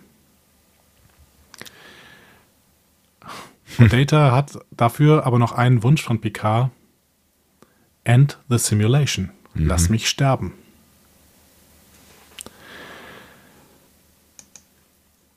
Ja, und da sind wir natürlich ganz tief, äh, tief wieder im Thema, ne? Voll. Also erstmal finde ich schön, wie sehr hier die Klammer vom Anfang der Staffel ges geschlossen wird. Ne? Picard hat sich so sehr gewünscht, dass das Spiel nicht aufhört. Ja. Ne? Und es kommt wieder. Genau. Aber das ist das Gegenteil von dem, was Data wollte. Und dementsprechend muss Picard hier seiner Trauer, seine Trauer in eine andere Richtung lenken, quasi. Mhm. Hm? Der sich die ganze Zeit Vorwürfe gemacht hat, dass Data für ihn gestorben ist. Er hätte eigentlich das Gegenteil machen müssen. So. Ja. Ja. Warum ist Sterblichkeit überhaupt so wichtig? Vielleicht müssen wir es nochmal betonen, weil Data hier diese unglaublich gute philosophische Begründung nennt. Ne? Er sagt halt, Sterblichkeit gibt Gefühlen eine Bedeutung. Und jetzt füllen wir das mal. Der Emotionschip ist schön und gut, ne? Ja. aber die Sterblichkeit ist eben eine Weiterentwicklung. Ewig durchdiskutiert worden in Literatur und nicht nur in der philosophischen. Mhm. Wenn man denkt mal, auch das gesamte Vampirmotiv ne, spielt ja immer wieder mit diesem Gedanken. Ne? Ja, ja, ja, voll. Frieden, Liebe, Freundschaft in der Unsterblichkeit und damit in, in der Unendlichkeit spielt das alles keine Rolle mehr. Aber wenn ich ein endliches Leben vor mir habe, bemerke ich die Kostbarkeit der einzelnen Momente. Und wenn ich dann meine Liebe schenke, dann ist das ein viel, viel kostbarer Akt, äh, kostbarerer Akt als in der Unsterblichkeit, weil alles jetzt eine Bedeutung hat. Picard musste also, und das ist schon fast wieder ein Fazit für die gesamte Serie bis jetzt, Picard musste sterben und in den Speicher gelangen, um dort Data zu finden. Und es war uns zwischendurch angeteasert worden, dass Maddox, um beispielsweise Sochi und Dash zu erschaffen, Positronen von Data gespeichert hatte. Und im Endeffekt erfüllt sich durch diese Geschichte die philosophische Hauptaussage der Serie, dass Sterblichkeit ein Teil der Perfektion ist. Und diese Hauptaussage waberte ununterbrochen in der Serie drin. Aber dass Data noch da ist, dass Picard eventuell sterben muss und mit künstlichem Leben liebäugelt, dass diese Möglichkeit irgendwie besteht. Das muss man uns doch vorher schon mal erzählen. Ich kann, ich kann absolut jeden verstehen, der an dieser Stelle sagt, hey, das wird aus dem Hut gezaubert. Ich halte die, also ich persönlich halte diese Handlung für elementar wichtig und nicht aus dem Hut gezaubert, weil sie irgendwie schon im Untergrund dieser Serie waberte. Aber ich finde es echt nicht gut erzählt an der Stelle. Das ist, das ist wieder Storytelling. Und das ist ein ständiges Thema bei der Beurteilung von Star Trek seit Discovery. Und da muss ich mich ärgern an der Stelle. Diese Szene war unglaublich gut. Die war für mich grandios und vielleicht das Beste, was wir in dieser Staffel gesehen haben. Diese Szene hier mit Data. Mhm. Aber die Hinführung hätte uns, finde ich, an der Stelle auch wieder besser erzählt werden müssen. Ja, aber auch da war ich schon so emotional gefangen, dass ich das äh, alles mitgenommen habe, ohne weiter darüber nachzudenken. Das kann man natürlich auch sagen, dass das vielleicht ein Teil des Storytellings ist, dass man darauf setzt, Emotionalität zu erzeugen, in der man vielleicht ähm, nicht mehr so viel Rationalität braucht. Aber du hast recht, man hätte, man hätte es ja auch vorbereiten können. Also es wäre ja nicht schwierig gewesen, es mehr vorzubereiten. Dann ist halt die Frage, wäre es weniger Überraschungsmoment gewesen am Ende. Und haben wir den gebraucht? Mhm. Weiß ich nicht. Weiß ich auch nicht. Ich bin nicht sicher. Es war schon, es war schon, es war schon auch ein Erkenntnismoment irgendwie und es war ein schöner, finde ich, Erkenntnismoment und diese Klammer, die du gerade gesagt hast, äh, diese, diese ganzen Überraschungen mit, mit, mit, mit, mit dieser Szene verbunden. Ich weiß gar nicht, ob ich die, ach, ich bin, ich bin mir unsicher. Ich bin mir, ich bin mir nicht sicher, ob ich die nicht nicht genauso äh, aus dem Hut gezaubert hätte haben wollen, um zu verstehen, was da eigentlich gerade passiert. Nämlich er, er macht das oder sie machen das, sie machen das Ding wieder zu und machen das Thema vom Anfang zu, zu einem, zu, zum Thema der Serie mehr oder weniger. Ich finde, mhm. da, da hat man, wenn, wenn man es vielleicht noch nicht verstanden hat, verstanden, was diese Serie eigentlich tut. Ne, mit, auch mit diesen ganzen äh, Zaunpfählen, mit denen da gewunken wurde. Nicht nur mit ja. dem Spruch I don't want the game to end. Es lief ja auch Blue Skies im Hintergrund und äh, da noch nicht. Da noch nicht? Kam es später? Mhm. Ach, das war, ah, stimmt, das war als, äh, als Data zusammenpackt quasi, ne? Ja, genau. Ähm, und irgendwie, irgendwie mochte ich auch, dass das, dass das so aus dem Nichts kommt und dass das dann so ein, ach so, Ding ist. Es ist natürlich auf dieser, auf dieser philosophischen Ebene ist es gut geschrieben, weil eben so viele Klammern wieder zugehen, die im Prinzip auch irgendwann mal aufgemacht worden sind und das Thema hat gewabert. Aber ich finde trotzdem, dass man uns noch den einen oder anderen Hinweis hätte geben können, dass es darauf hinausläuft. Äh, du hast schon recht, es hat eine gewisse Qualität, wenn man im Prinzip von dieser Klammer, die sich wieder schließt, überrascht wird und dann sagen kann, ach ja, so, ne? Mhm. Also so ein hermeneutischer Spannungsbogen, äh, der hat was für sich. Ja. Ich, ja, ich glaube, wir haben die Serie auch tatsächlich diesmal ähm, ein Stück weit unterschiedlich geguckt, ohne jetzt zu sehr schon ins Fazit reinzukommen. Ich glaube tatsächlich, dass, dass du die Serie spätestens seitdem du verstanden hast, wie viel, ähm, wie viel Detail, Verliebtheit und Theorie da drin steckt, ähm, hast du, glaube ich, viel mehr mit, mit Logik und Ratio und äh, aufmerksamem Auge geschaut. Und ich glaube, ich habe deutlich mehr emotionaler, also ich war, ich habe diese Serie sehr emotional geschaut und bin ja deswegen auch hin und her geworfen worden, immer dann, wenn ich nicht verstanden habe, was da eigentlich gerade passiert, wie zum Beispiel auf äh, Free Cloud oder so, ähm, mhm. ähm, wo ich ja auch emotional sehr hart reagiert habe mit einem Daumen nach unten, weil ich es nicht verstanden habe, was das eigentlich alles soll. Und ähm, also für, für die Art und Weise, die Serie zu schauen, so wie ich sie geschaut habe, fand ich das, das, was da passiert ist in diesem äh, Data-Arbeits-, äh, also im, im äh, Schloss Picard in Grau, fand ich sehr befriedigend irgendwie. Ich auch. Also ja. die, ich fand die Szene großartig. Vielleicht war das sogar die beste Szene, die wir überhaupt in dieser neuen Track-Zeit gesehen haben. Hm. Ne? Sie war wirklich toll, aber wie gesagt, ich weiß nicht, ob die Hinführung es war. Hm. Hm.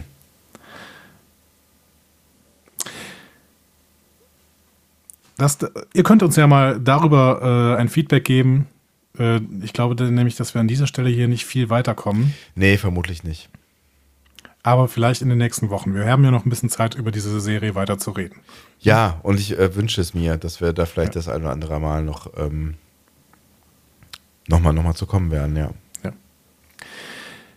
Ja. Ähm, Picard erwacht im Golem-Gefäß in der nächsten Szene.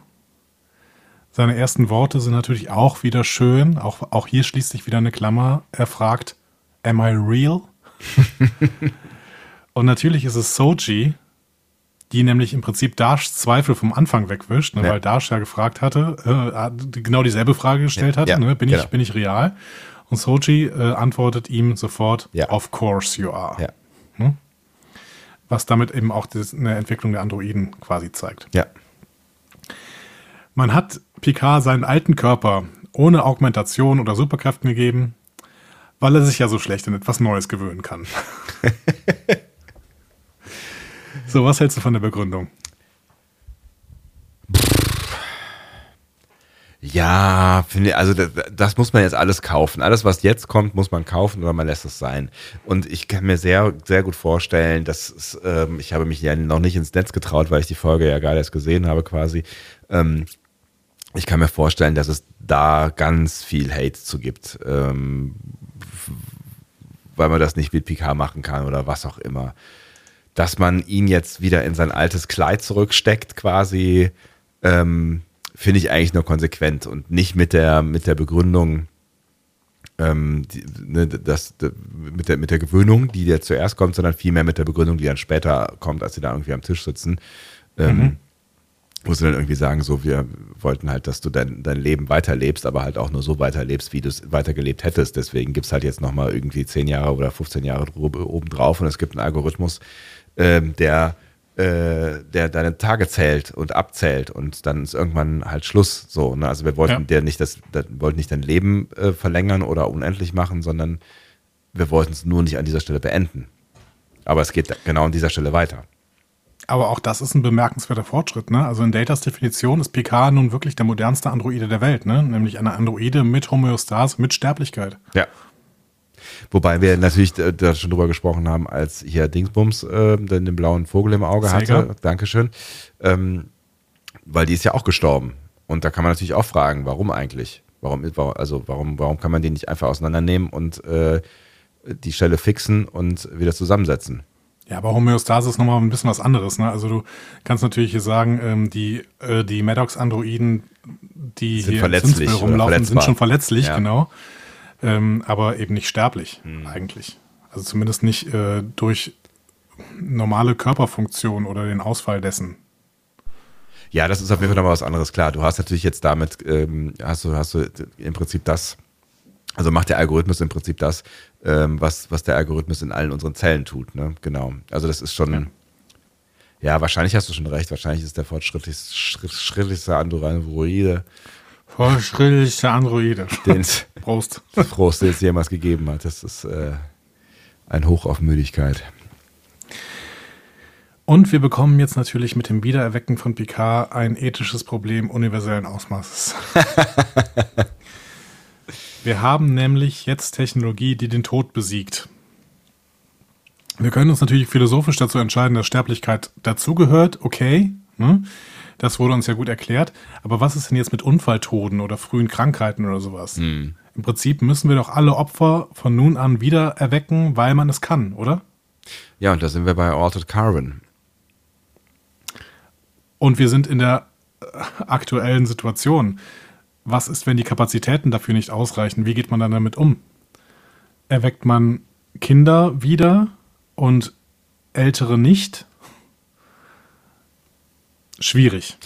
Ja, total schwierig. Ne? Bei, bei, ähm, bei Altered Carbon wird es ja mit Kohle gelöst am Ende. Ne? Also es sind halt die, die Leute, die es sich leisten können, die werden quasi unsterblich. Und die, die es sich nicht leisten können, eben nicht.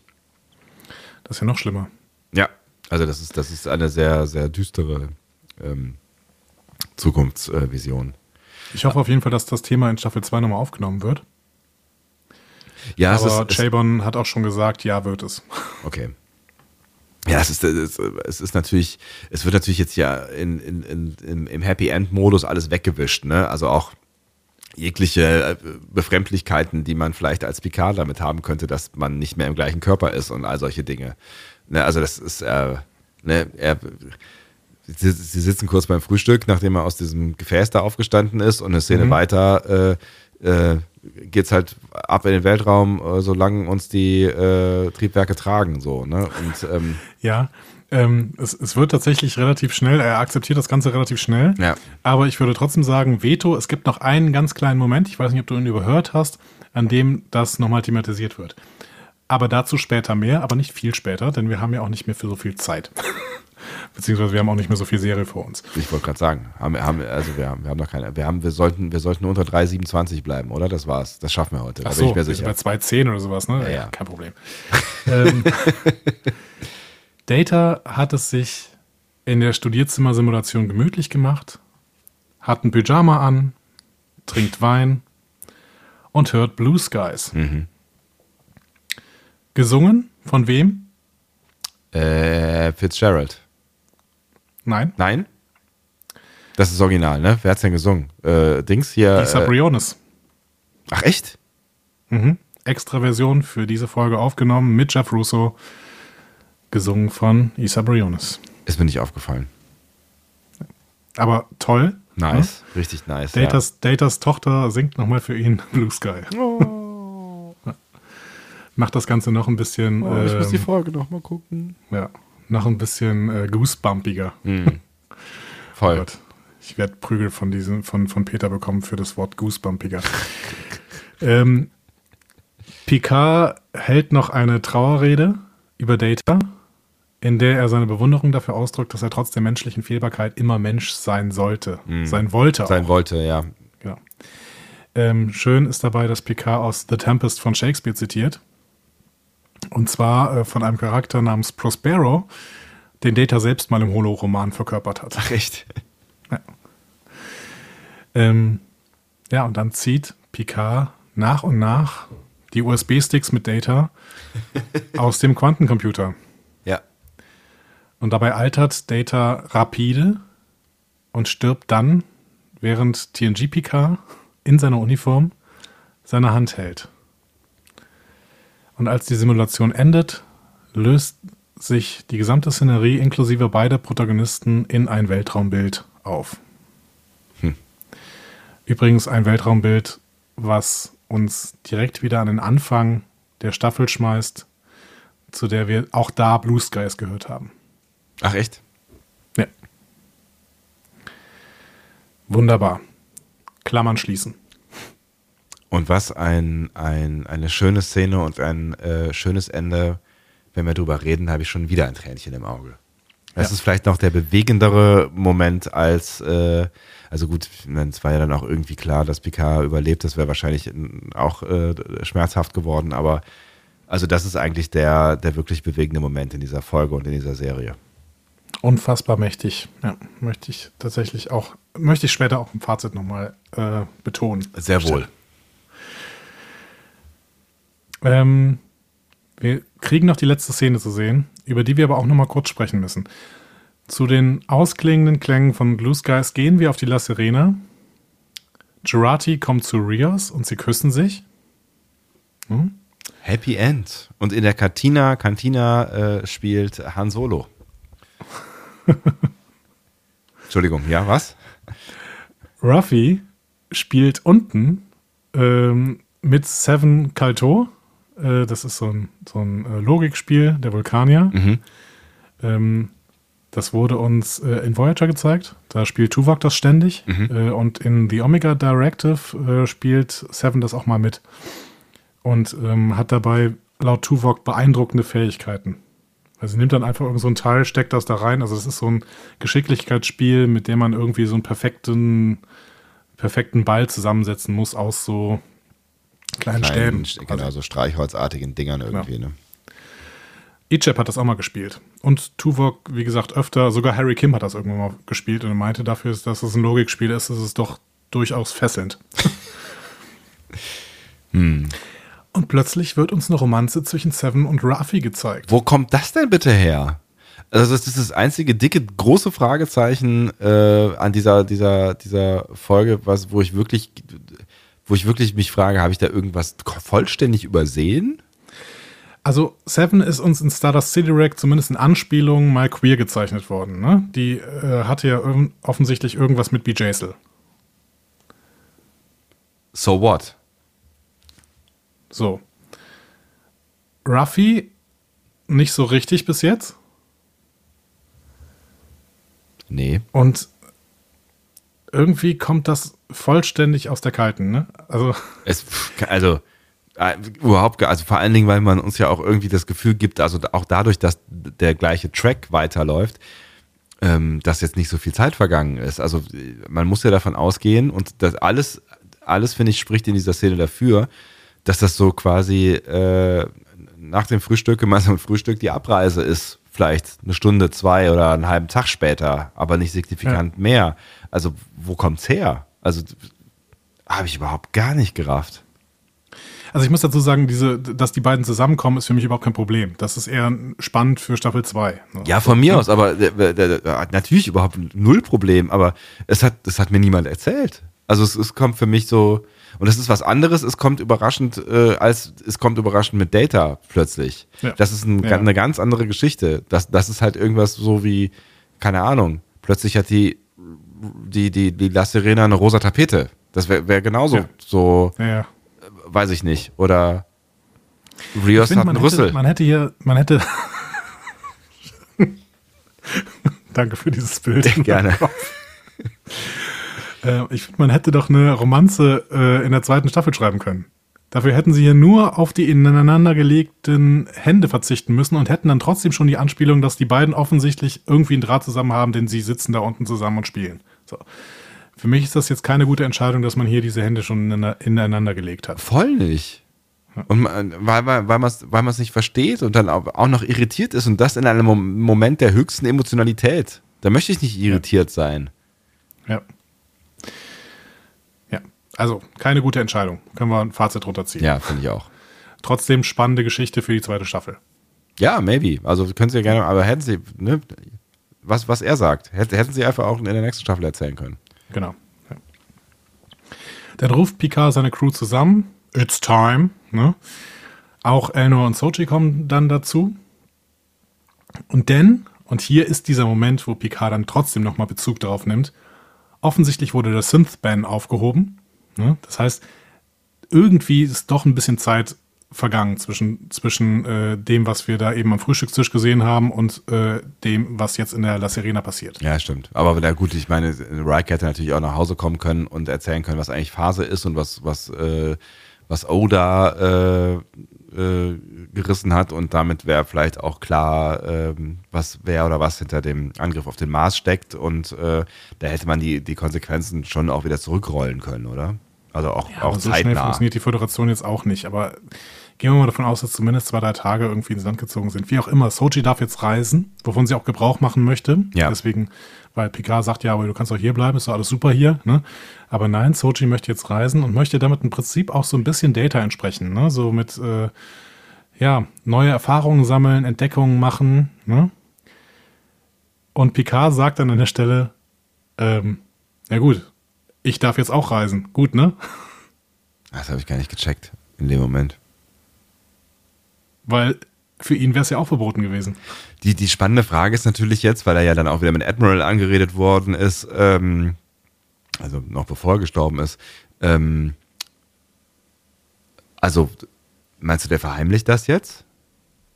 Das weiß ich nicht. Vielleicht ist er jetzt der zweite Android in der Sternenflotte.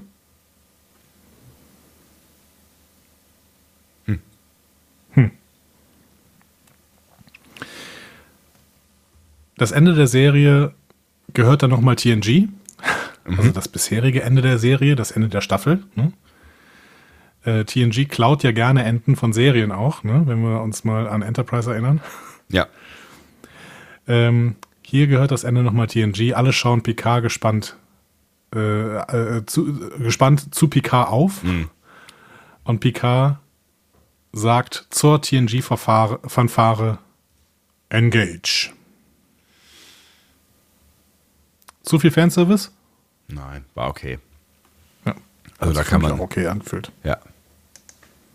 Also da, da kann man über das, das, das Engage, äh, äh das, das Make It So von Girardi, glaube ich, mehr diskutieren, aber auch das fand ich okay. Kurze Zusammenfassung, was noch offen ist und worüber wir sicherlich in den nächsten Wochen auch nochmal sprechen werden. Ja. Ähm, das Schicksal der XBs, ja. die Seven offensichtlich auf dem Kubus sich selbst überlassen hat, um mit Ruffy in den Sonnenuntergang zu reiten. Keine Ahnung. äh, vielleicht, vielleicht, vielleicht kümmert sich Narissa ja doch, äh, die irgendwo äh, dann doch nochmal auftaucht. Na, bitte nicht. Das Schicksal von Narek äh, nach you, der erfolglosen Stürmung. You never know, keine eigentlich? Ahnung. Der, niemand hat mir jemals irgendwas von ihm erzählt. Genau. Auch hier unklar. Ähm, die Frage, warum waren Jaina und äh, Beautiful Flower denn nun eigentlich unterwegs? Völlig unklar. Was soll das? Weiß ich nicht. Ja. Ist uns nochmal erzählt worden am Anfang. Ich habe keine Ahnung, warum es uns überhaupt erzählt worden ist. Es hatte ehrlich gesagt jetzt auch keine, mal abgesehen davon, dass sie irgendwie versucht haben, ähm, das alles noch ein bisschen zu verknüpfen mit dem Tod von äh, dem äh, ehemaligen Captain von Rios, hatte es eigentlich überhaupt gar keine Funktion. Und der, der, der Captain von äh, Rios hätte sich auch irgendwie anders das Leben nehmen können. Kann es aber ja noch bekommen. Ne? Kann es noch bekommen, auf jeden Fall. Ja. Ja.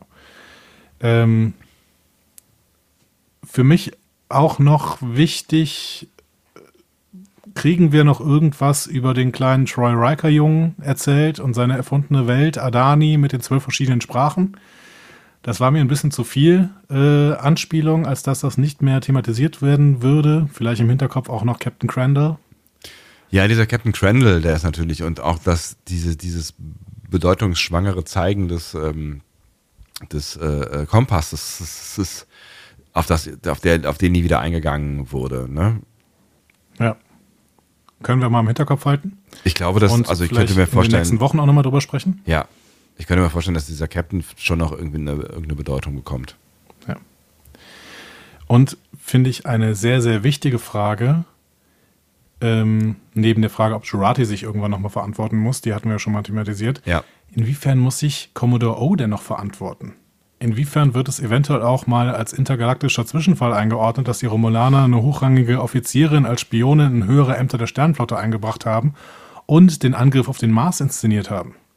Ja, es, wirklich verantworten könntest du sie ja halt nur, wenn ähm, du sie äh, irgendwie von Gericht ähm, äh, von, von, von, von Gericht bringen würdest, was nicht funktionieren wird, weil sie halt äh, ja jetzt wieder in einer kalten Kriegssituation mit den Romulanern unterwegs ist. Und ich glaube, das ist halt das Problem am Ende. Ich meine, was willst du machen? Du kannst den ja nur irgendwie also die Romulaner werden sich wahrscheinlich nicht dafür interessieren, dass ähm, O ähm, ein Verfahren bekommt oder was auch immer. Und dann kannst du halt nur sagen, liefert uns sie aus, wir wollen sie bestrafen und dann sagen die, nö, okay, dann äh, ziehe ich mit der Pistole auf euch und dann sagen die, okay, wir auch. Also wird, ja, aber im Prinzip ist es ja kein kalter Krieg mehr. Auf dem Mars sind 90.000 Leute gestorben. Das ist, aber was machst du denn Gegenteil dann? von kalt. Was machst du denn dann? Also braucht es dann einen Vergeltungsschlag? Das ist immer so diese, diese Kriegslogik, die ich auch nicht so richtig nachvollziehen kann, wenn Kriege starten. So dieses, okay, jetzt haben die angegriffen und dabei sind 50 Leute draufgegangen. Okay, jetzt greifen wir auch dran äh, an und dabei gehen 80 Leute drauf. Okay, jetzt müssen wir wieder zurückschlagen, weil es sind ja 80 Leute draufgegangen. Das ist wieder unfair. Also greifen wir jetzt nochmal an und jetzt gehen 150 Leute drauf und so, weißt du? Ich, ich verstehe diese Logik von Krieg nicht.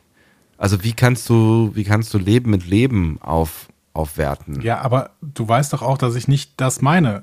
Ich meine nur, wir haben den, Pla wir haben den Vertrag von Algeron gehabt und dann müssen sie sich jetzt halt nochmal woanders treffen und einen neuen Vertrag machen. Weil äh, du kannst es auch nicht komplett sitzen lassen. So, du musst auch mal ganz klar sagen, äh, ihr müsst euch jetzt dafür verantworten. Und verantworten heißt, wir müssen jetzt mal einen Vertrag finden, der ganz klar regelt, was gemacht werden darf und was nicht. Auch wenn ihr keinen Planeten mehr habt, gilt trotzdem, dass ihr euch in irgendeiner Weise in diese Welt einordnen müsst. Und in diese Welt wird sich halt mit Verträgen eingeordnet. Punkt. Hm. Und von mir aus könnt ihr in die Föderation kommen, aber dann müsst ihr euch halt auch den Föderationsgesetzen unterwerfen, irgendwie. Naja, vielleicht kommt da ja noch was. Ja, ja, genau. Also Ich, ich sag ja, es muss nur, es muss uns da noch was erzählt werden. Ja. Ich finde, dass jetzt nicht einfach gesagt werden kann, okay, oh, dann geh mal wieder. So, weil da, dafür hat sie zu viel verbrochen. Ja, das wäre natürlich noch ein Vorteil gewesen davon, wenn Narek irgendwie ähm, im Schiff gewesen wäre und irgendwas mit ihr gemacht hätte. Man, ne, dann hätte, hätte man sie auch irgendwie wegsperren können und ähm, obwohl, warum hätte Narek sie wegsperren sollen? Ja, aber es ist, ist, doch, ist doch schön, die können uns doch äh, noch, die können uns da noch viel drüber erzählen. Was diplomatisch ist, das finde ich, das ist doch das, was Picard jetzt quasi gelernt hat über diese Staffel. Ja, Kompromisse schließen. auf jeden Fall. Ja. So, So. ein so. Fazit. Ein Fazit. Darf ich? Ja, bitte. Ich weiß gar nicht, wer dran ist, aber bitte, mach. Ich finde, es ist hier jetzt final klar geworden, worum es in dieser äh, Season ging. Lustig. Das wäre auch genau mein Satz gewesen, den ich jetzt an dieser Stelle gesagt hätte. Diese Folge macht klar, was die Serie eigentlich will und was die Serie Genau. eigentlich ist. Und man kann jetzt natürlich kritisieren, dass es erst in dieser Folge klar wird, aber das haben wir eben schon gesagt, ne? Spannungsbogen und sowas, vielleicht ist das auch gut. Es geht nicht um synthetisches Leben oder die Autonomie von synthetischem Leben. Es geht nicht um die Borg, es geht nicht um die XBs. Äh, rest in Peace oder Rest in Power, keine Ahnung. Was auch- da geblieben. Ja, was auch immer. Es geht auch nicht um eine kleine zerlumpte Gruppe von irgendwelchen Freunden, die zusammen die Sterne bereisen. Vielleicht geht es da in der nächsten Staffel drum. Wissen wir nicht. Wissen wir nicht, auch unklar. Meine Theorie, es ging ums Aufräumen. Und womit? Mit unserem alten Freund Star Trek Nemesis. das Problem war nämlich, dass TNG mit Nemesis endete und damit es mit diesem hohlen Tod von unserem geliebten Commander Data, Lieutenant Commander Data, endete und diesem großen und diesem groben Fehltritt, den die damaligen Schöpfer gemacht haben, indem sie Before geschaffen haben. So, die ersten paar Folgen haben sich darum gekümmert, dass Before Geschichte ist, beziehungsweise, ich glaube, die zweite Folge war es, okay, er liegt hier in der Schublade, Schluss. Ja, Ne? So. ja, ja, genau. Und die letzten zehn Minuten der Staffel haben sich um das erste gekümmert, nämlich Data einen würdigen Tod zu geben. Und haben es geschafft. und haben es geschafft. Picard hat die Reise hier als gebrochener Mann begonnen. Und das hatte den Grund, dass Data gestorben ist und dass Picard niemals die emotionale Reife hatte, Data tatsächlich als seinen Freund zu bezeichnen. Und deswegen hat er im Endeffekt da isoliert und depressiv zurück in seinem äh, Chateau gesessen. Am Ende der ersten Staffel ist Picard bereit, ich liebe dich zu sagen. Er ist bereit, auf Wiedersehen zu sagen. Adieu. Und, man, und am Ende des Finales äh, geben die Autoren Picard und den Zuschauern ein Geschenk mit der Abschiedsszene von Data, die er verdient hatte. Absolut. Und darauf haben wir 20 Jahre lang gewartet. und es war alles, was wir brauchten, finde ich. Also Brent Spiner hat hier diese Rolle sofort wieder übernommen. Da hatten wir überhaupt nicht drüber gesprochen, wie gut das eigentlich auch geschauspielert ist. Ja, weil es gar nicht nötig war. Es war so, es war irgendwie gar nicht nötig. Es war irgendwie klar. Also er macht, er macht, also das, er kann es halt. Ne? Also ich, er hat ja nicht, er hat ja nicht mehr viel mehr gemacht in seinem Leben schauspielermäßig irgendwie. Ne? Ähm, Ja, die eine oder andere Serienrolle, ne? Genau. Genau, aber es war jetzt irgendwie nicht so, als hätte er wirklich steil Karriere gemacht. So ist ja auch gar nicht wichtig, weil es gibt eine Milliarde guter Schauspieler äh, und es hat mit sehr viel Glück zu tun, ob du unter denen bist, die jetzt wirklich steil gehen oder nicht. Aber ich finde, er hat, er hat, er hat ja den, den, den Sung ähm, super gespielt und auch anders als alle Datas und alle Songs vorher. Und ähm, also ihr wisst schon, was ich meine mit alle Datas. Und ich, ich habe irgendwie kein, keine Sekunde drüber nachgedacht, ob das jetzt gerade Data ist, den ich sehe, weil es Ja. war Data. Ja, genau. Als hätte Brent Spiner die Rolle nie verlassen. Vielleicht hat er sie auch nie verlassen.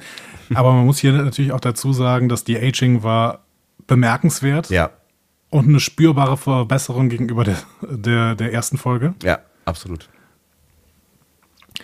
Und hinzufügend, das hatten wir eben schon mal gesagt, die Beerdigungsszene, als Picard den Stecker zieht. die war genauso mächtig. Die war ganz, ganz groß. Und die ganze Zeit, und das ist mein letzter Satz vielleicht dazu, brachte es so eine total trackige Botschaft über die Menschheit nach Hause. Ohne das, was wir am meisten fürchten, sind wir nicht wirklich menschlich. Und das, was wir am meisten fürchten, Existenzialismus, das ist die ganze Zeit in dieser äh, Staffel erzählt worden, ist die Unvermeidlichkeit des Todes. Mhm. Das, was wir am meisten fürchten, macht uns menschlich. Star Trek at its best. Punkt. Die ganz vielen Kritikpunkte im Storytelling und in äh, etwas unlogischen Entscheidungen, bei denen irgendwie das Drehbuch geraschelt hat, die haben wir während dieser Folge angesprochen. Und trotzdem habe ich am Ende einen unglaublich versöhnlichen Blick auf das, was sie uns hier erzählen wollten, weil das für mich am Ende dann so sehr Star Trek ist, wie ich schon lange nicht mehr gefühlt habe. Ja. So. Und jetzt du. Alles, was er sagt, tatsächlich. Wer hätte denn gedacht, dass wir uns am, am Ende dann doch wieder, naja, gut, wir haben uns jetzt auch nicht weit, äh, fürchterlich weit voneinander entfernt. Aber ähm, ich finde es ich find's auch wirklich bemerkenswert und deswegen denke ich gerade die ganze Zeit darüber nach, über das, was du eben gesagt hast, über diese Data-Szene. Ich finde es wirklich bemerkenswert, dass diese Serie es wirklich schafft und ich habe ja wirklich große Angst gehabt bei der letzten Folge, dass dass es am Ende jetzt verkackt ähm, und äh, es, der Discovery-Effekt ähm, einsetzt, dass es in der letzten Folge schafft, diese Serie zu definieren. Also dass es, dass es überhaupt geht, ähm, eine Serie so zu schreiben, dass, dass die letzte Folge dir zeigt, worum es in dieser Serie tatsächlich am Ende ging. So, und das fand ich bei, bei allem äh, Lazy Writing, fand ich das wirklich gut inszeniert. Und ich finde, Inszenierung ist hier ein total wichtiger Punkt, weil ähm, ich habe dann auch über, über, über viele Dinge nachgedacht, über, auf, über diese, diese, diese, diese, diese Logikproblemchen so die ich die ganze Zeit halt irgendwie, die wir ja auch beide die ganze Zeit immer wieder an irgendwelchen Stellen und auch in dieser letzten Folge hatten. Aber es ist halt eine Inszenierung. Und dann habe ich drüber nachgedacht, was eigentlich zählt. So. Und ich war am Ende dieser, dieser Folge war ich tief emotional berührt. Und das ist Theater. So. Und das muss nicht alles logisch sein. Wenn ich in, in ein Theaterstück gehe, dann passiert da viel cooles Zeug im Zweifel. Aber wenn mich das irgendwie berührt und ich rausgehe und drüber nachdenke und ein Gefühl mitgegeben habe, dann ist das doch ein Geschenk. Und das hat diese Serie geschafft. Ich bin rausgegangen aus dieser Serie und hatte ein, ein, ein Gefühl, es war kein schlechtes. Und deswegen finde ich, hat, hat sie auf der emotionalen Ebene ganz, ganz, ganz viel richtig gemacht. Und ähm, macht retrospektiv halt auch ganz viel richtig, wo ich am Anfang äh, oder wo ich mittendrin ja auch viel gezweifelt habe und selbst ich wäre ja fast fast geneigt zu sagen, ich schaue mir die Free Cloud Episode nochmal an.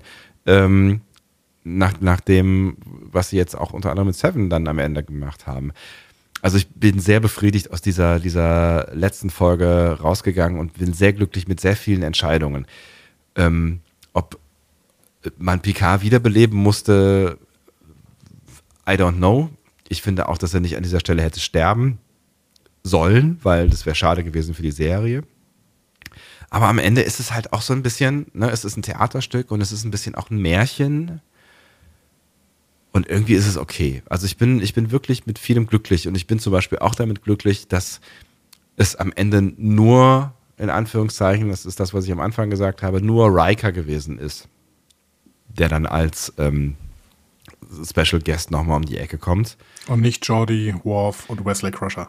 Genau. Oder Q oder was man sich sonst noch alles hätte ausdenken können oder was noch alles sonst durchs Netz gegangen ist, so, ne? Und auch das finde ich eine richtig, eine richtige und eine gute Entscheidung, die auch keine logische Entscheidung ist, aber es ist eine, es ist eine gute Entscheidung gewesen. Und deswegen finde ich tatsächlich am Ende bin ich sehr versöhnlich ähm, mit, mit dieser ersten Staffel dieser äh, Serie und die, diese letzte Folge bringt mich dazu, die, die, die ganzen vielen guten Punkte zu sehen. Die ganzen schönen Momente, angefangen von, äh, von, von dem wirklich tollen Anfang ähm, und der Einstiegssequenz äh, mit Data und Picard. über diese ganzen schönen Momente, die, über die wir gesprochen haben. Und dann machten, also wenn die, wenn die letzte Folge es schafft, ähm, mir die guten Momente einer Serie in den Kopf äh, zu, zu beamen, dann macht sie ja auch irgendwie, irgendwie was richtig. Und dann sind die, die, die, die schlechten Momente vielleicht auch gar nicht mehr so richtig wichtig. Ja. Punkt. Punkt. Wir sind sehr versöhnlich. Wir sind sehr versöhnlich und damit wahrscheinlich ähm, weit entfernt von, von dem einen oder anderen, äh, der das vielleicht unter einer anderen Brille schaut. Und ich kann es verstehen. Definitiv. Ich kann es total ähm, verstehen, wenn, ja. wenn ihr jetzt als, ähm, als, als, weiß ich nicht, als Picard-Fans, als TNG-Fans, ähm, ihr habt alle Folgen 70 Mal gesehen und so, wenn ihr jetzt sagt, das könnt, das könnt ihr nicht so machen, ähm, das kann ich verstehen. Vor allen Dingen, was Picard angeht. Ich glaube tatsächlich, dass was Data angeht, da werden vermutlich, und ich werde nach, mich nachher mal, nee, nachher nicht, ist zu spät, morgen mal ins Netz setzen und bin sehr gespannt, was da, was da alles so geschrieben steht. Aber ich glaube, dass was Data angeht, werden vermutlich viele äh, Leute es gut finden, was passiert ist. Was Picard angeht, bin ich mir nicht so, nicht, nicht so ganz sicher. Aber ich kann nachvollziehen, dass man, dass man vieles an dieser Serie und, äh, kritisieren kann. Aber eigentlich eigentlich, wenn man sich darauf einlässt, kann man, kann man, äh, kann man nicht, nicht das Gute darin sehen, finde ich. Ja. Ähm, man darf aber natürlich auch nicht die schlechten äh, Dinge ähm, vergessen und deswegen fand ich auch wichtig, dass wir die auch in dieser Folge nochmal angesprochen haben. Absolut. Man wird uns jetzt zwar aus bestimmten Richtungen vorwerfen, dass wir das nicht getan hätten, dass wir alles rosig sehen würden. Das ist mir aber an der Stelle tatsächlich egal. Es ist ja ähm, wurscht, es, ist, es, gibt, es kommt genau. auch darauf an, was, was, wie wir es finden, so. Ne? Also das genau, ist ja, das exakt. ist ja, also es, es, gibt ja genug andere Podcasts, die es anders sehen.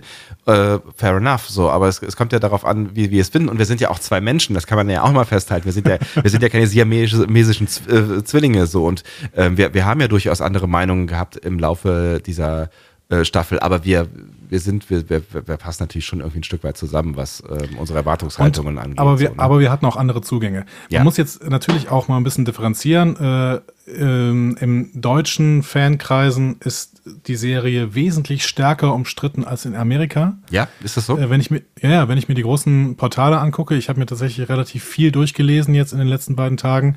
Ähm, beispielsweise die beiden größten sind eigentlich Track Movie und Trackcore. Mhm. Ähm, Track Movie ist versöhnlich. Die waren zwischendurch mal äh, kritisch, aber sind sehr, sehr versöhnlich jetzt am Ende. Mhm.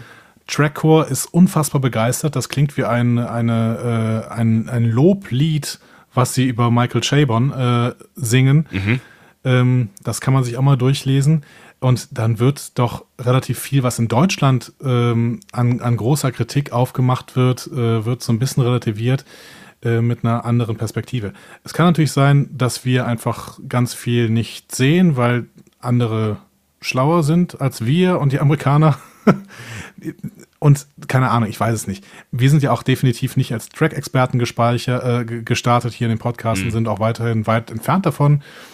Ich merke nur für mich persönlich, und vielleicht ist das auch mein letzter Satz dazu, ich merke für mich persönlich, dass je mehr ich mich ins Franchise reinarbeite, desto gnädiger wär ich, werde ich. Mhm.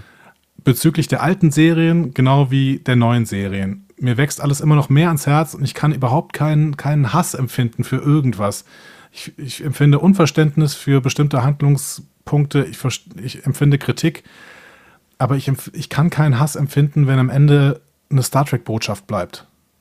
Und die sehe ich hier. Das hast du, das hast du ja auch wunderschön auf den Punkt gebracht. Also dem ist auch einfach nichts mehr hinzuzufügen zu dem, was du eben gefazitet hast. Ähm, weil es ist, es ist Star Trek, was wir da gesehen haben. Und es ist, finde ich, deutlich, deutlich mehr Star Trek, ähm, als wir äh, in, in, Discovery gezeigt äh, bekommen haben, also mitunter haben wir da ja auch vieles an Star Trek gezeigt bekommen, ähm, aber ich finde tatsächlich, dass diese, dass die Serie einiges besser macht. Vor allem natürlich, was das äh, äh Writing angeht ähm, und was Enten angeht. Also das, das hat tatsächlich, finde ich. Enten? Enten. Enten. Was für Enten? Enten. Enten angeht.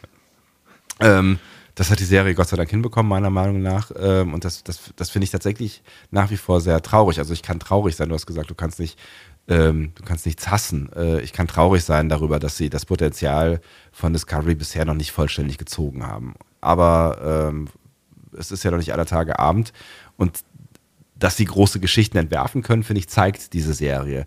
Sie zeigt noch nicht hundertprozentig, dass sie die auch immer so auf, aufs Eis bekommen, wie sie es vielleicht wollten oder wie sie es gedacht haben oder wie auch immer. Aber ähm, ich finde die Geschichte, die sie hier entworfen haben und die sie halt auch erzählen und die sie in weiten Teilen auch gut erzählen, ähm, die finde ich richtig toll. Und wir werden wahrscheinlich in den nächsten Wochen noch öfter mal äh, über diese Geschichte diskutieren, vielleicht auch über die einzelnen Protagonisten der Serie. Auch da werden wir Kritik üben können, werden aber auch wieder Wertschätzung aussprechen können. Ich freue mich auf jeden Fall tierisch darauf, wenn ihr uns mal euer Fazit jetzt eventuell auch nach Hören dieses Podcasts ähm, mal erzählt. Ähm, ich merke, dass ich bei der intensiven Beschäftigung mit dieser Folge die Folge tatsächlich für mich selber noch mal ein Stück besser wahrgenommen habe als beim ersten Gucken. Mhm. Weil beim ersten Gucken natürlich ähm, so bestimmte äh, Plot-Devices und Logik-Twists so ein bisschen mehr ins Gewicht fallen und eine, eine, eine tiefere Ebene und die ganzen Klammern, die da geschlossen werden, merkt man vielleicht nicht beim ersten Gucken alle. So. Ich habe schon einige gemerkt und ich habe gemerkt, dass man es hier nicht vollständig in den Sand gesetzt hat. Aber bei der Analyse ist, sind mir einige Sachen wirklich besser haben mir besser gefallen. Und ich fände es total spannend, wenn ihr uns so ein bisschen was dazu schreibt. Auf den Kanälen, die Sebastian gleich durch einen Trigger äh, auslösen wird. Das wird er. Und also da würde ich, würde ich wirklich, also wenn, wenn ihr da Bock habt und irgendwie schreibt einfach mal nur einen Satz oder zwei, wenn ihr, wenn ihr jetzt nicht so viel Energie hat, aber ich würde da wirklich gerne, gerne mal ähm, also ihr diskutiert ja immer sehr ausführlich ne, mit, mit, mit uns, aber ich bin sehr interessiert an vielen Stimmen, um mal so ein, so ein Bild dazu zu bekommen, was es da so an, an Meinungsspektrum gibt. Also schreibt gerne auf äh, den bekannten Kanälen, die ich offensichtlich irgendwas mit Trigger, ich habe es nicht so ganz verstanden. Diskussionen zu folgen findet ihr auf discoverypanel.de oder sprecht eine Nachricht auf den Discovery Panel Anrufbeantworter unter 02291 ukta uk 2 unter der 02291 uktauk2 erreicht ihr uns auch per WhatsApp. Außerdem gibt es uns auch bei Instagram unter Discovery Panel, bei Twitter unter Panel Discovery und bei Facebook unter Discovery Podcast. Wir freuen uns über eure Nachrichten und über eure Kommentare. Das tun das wir. tun wir. Ja, das sagen wir immer an dieser Stelle. Gut. Schön. Dann freuen wir uns tatsächlich auf die nächsten Wochen. Was sollen wir noch sagen? Wir sind ein bisschen ausgequatscht jetzt gerade. Ja, ich, ich bin, ich bin, ich bin, ich bin, ich bin immer noch so ein bisschen, also ich bin, ich bin tatsächlich emotionalisiert und das finde ich echt toll. Ich finde ich, ich denke, ich denke gerade noch weiter drüber nach, aber ich habe natürlich die Serie jetzt, äh, ne, also ich habe die Folge ähm, jetzt gerade erst quasi noch im, im, im Gedächtnis, noch quasi im Gefühl so und ähm, habe sie noch nicht zerlegt, wie du das gemacht hast. Ähm, aber ich finde es ich find's echt ähm, toll, dass man mir als TNG äh, Groß, Großwerder, ähm, dass man in mir diese, diese Gefühle wecken kann. Großwerder aus Kleinwerder. Entschuldigung, es ist spät. Und ich muss sehr früh aufstehen. Sehr früh. Hatte ich das erwähnt? Ich muss sehr früh aufstehen. Na dann beenden wir das doch. Ähm, versöhnlich. Versöhnlichst. Ähm, versöhnlichst. Nur der Himmel ist die Grenze. äh, bis zur Unendlichkeit und noch viel weiter. Ähm, und bis morgen. Bis morgen. Tschüss. Tschüss.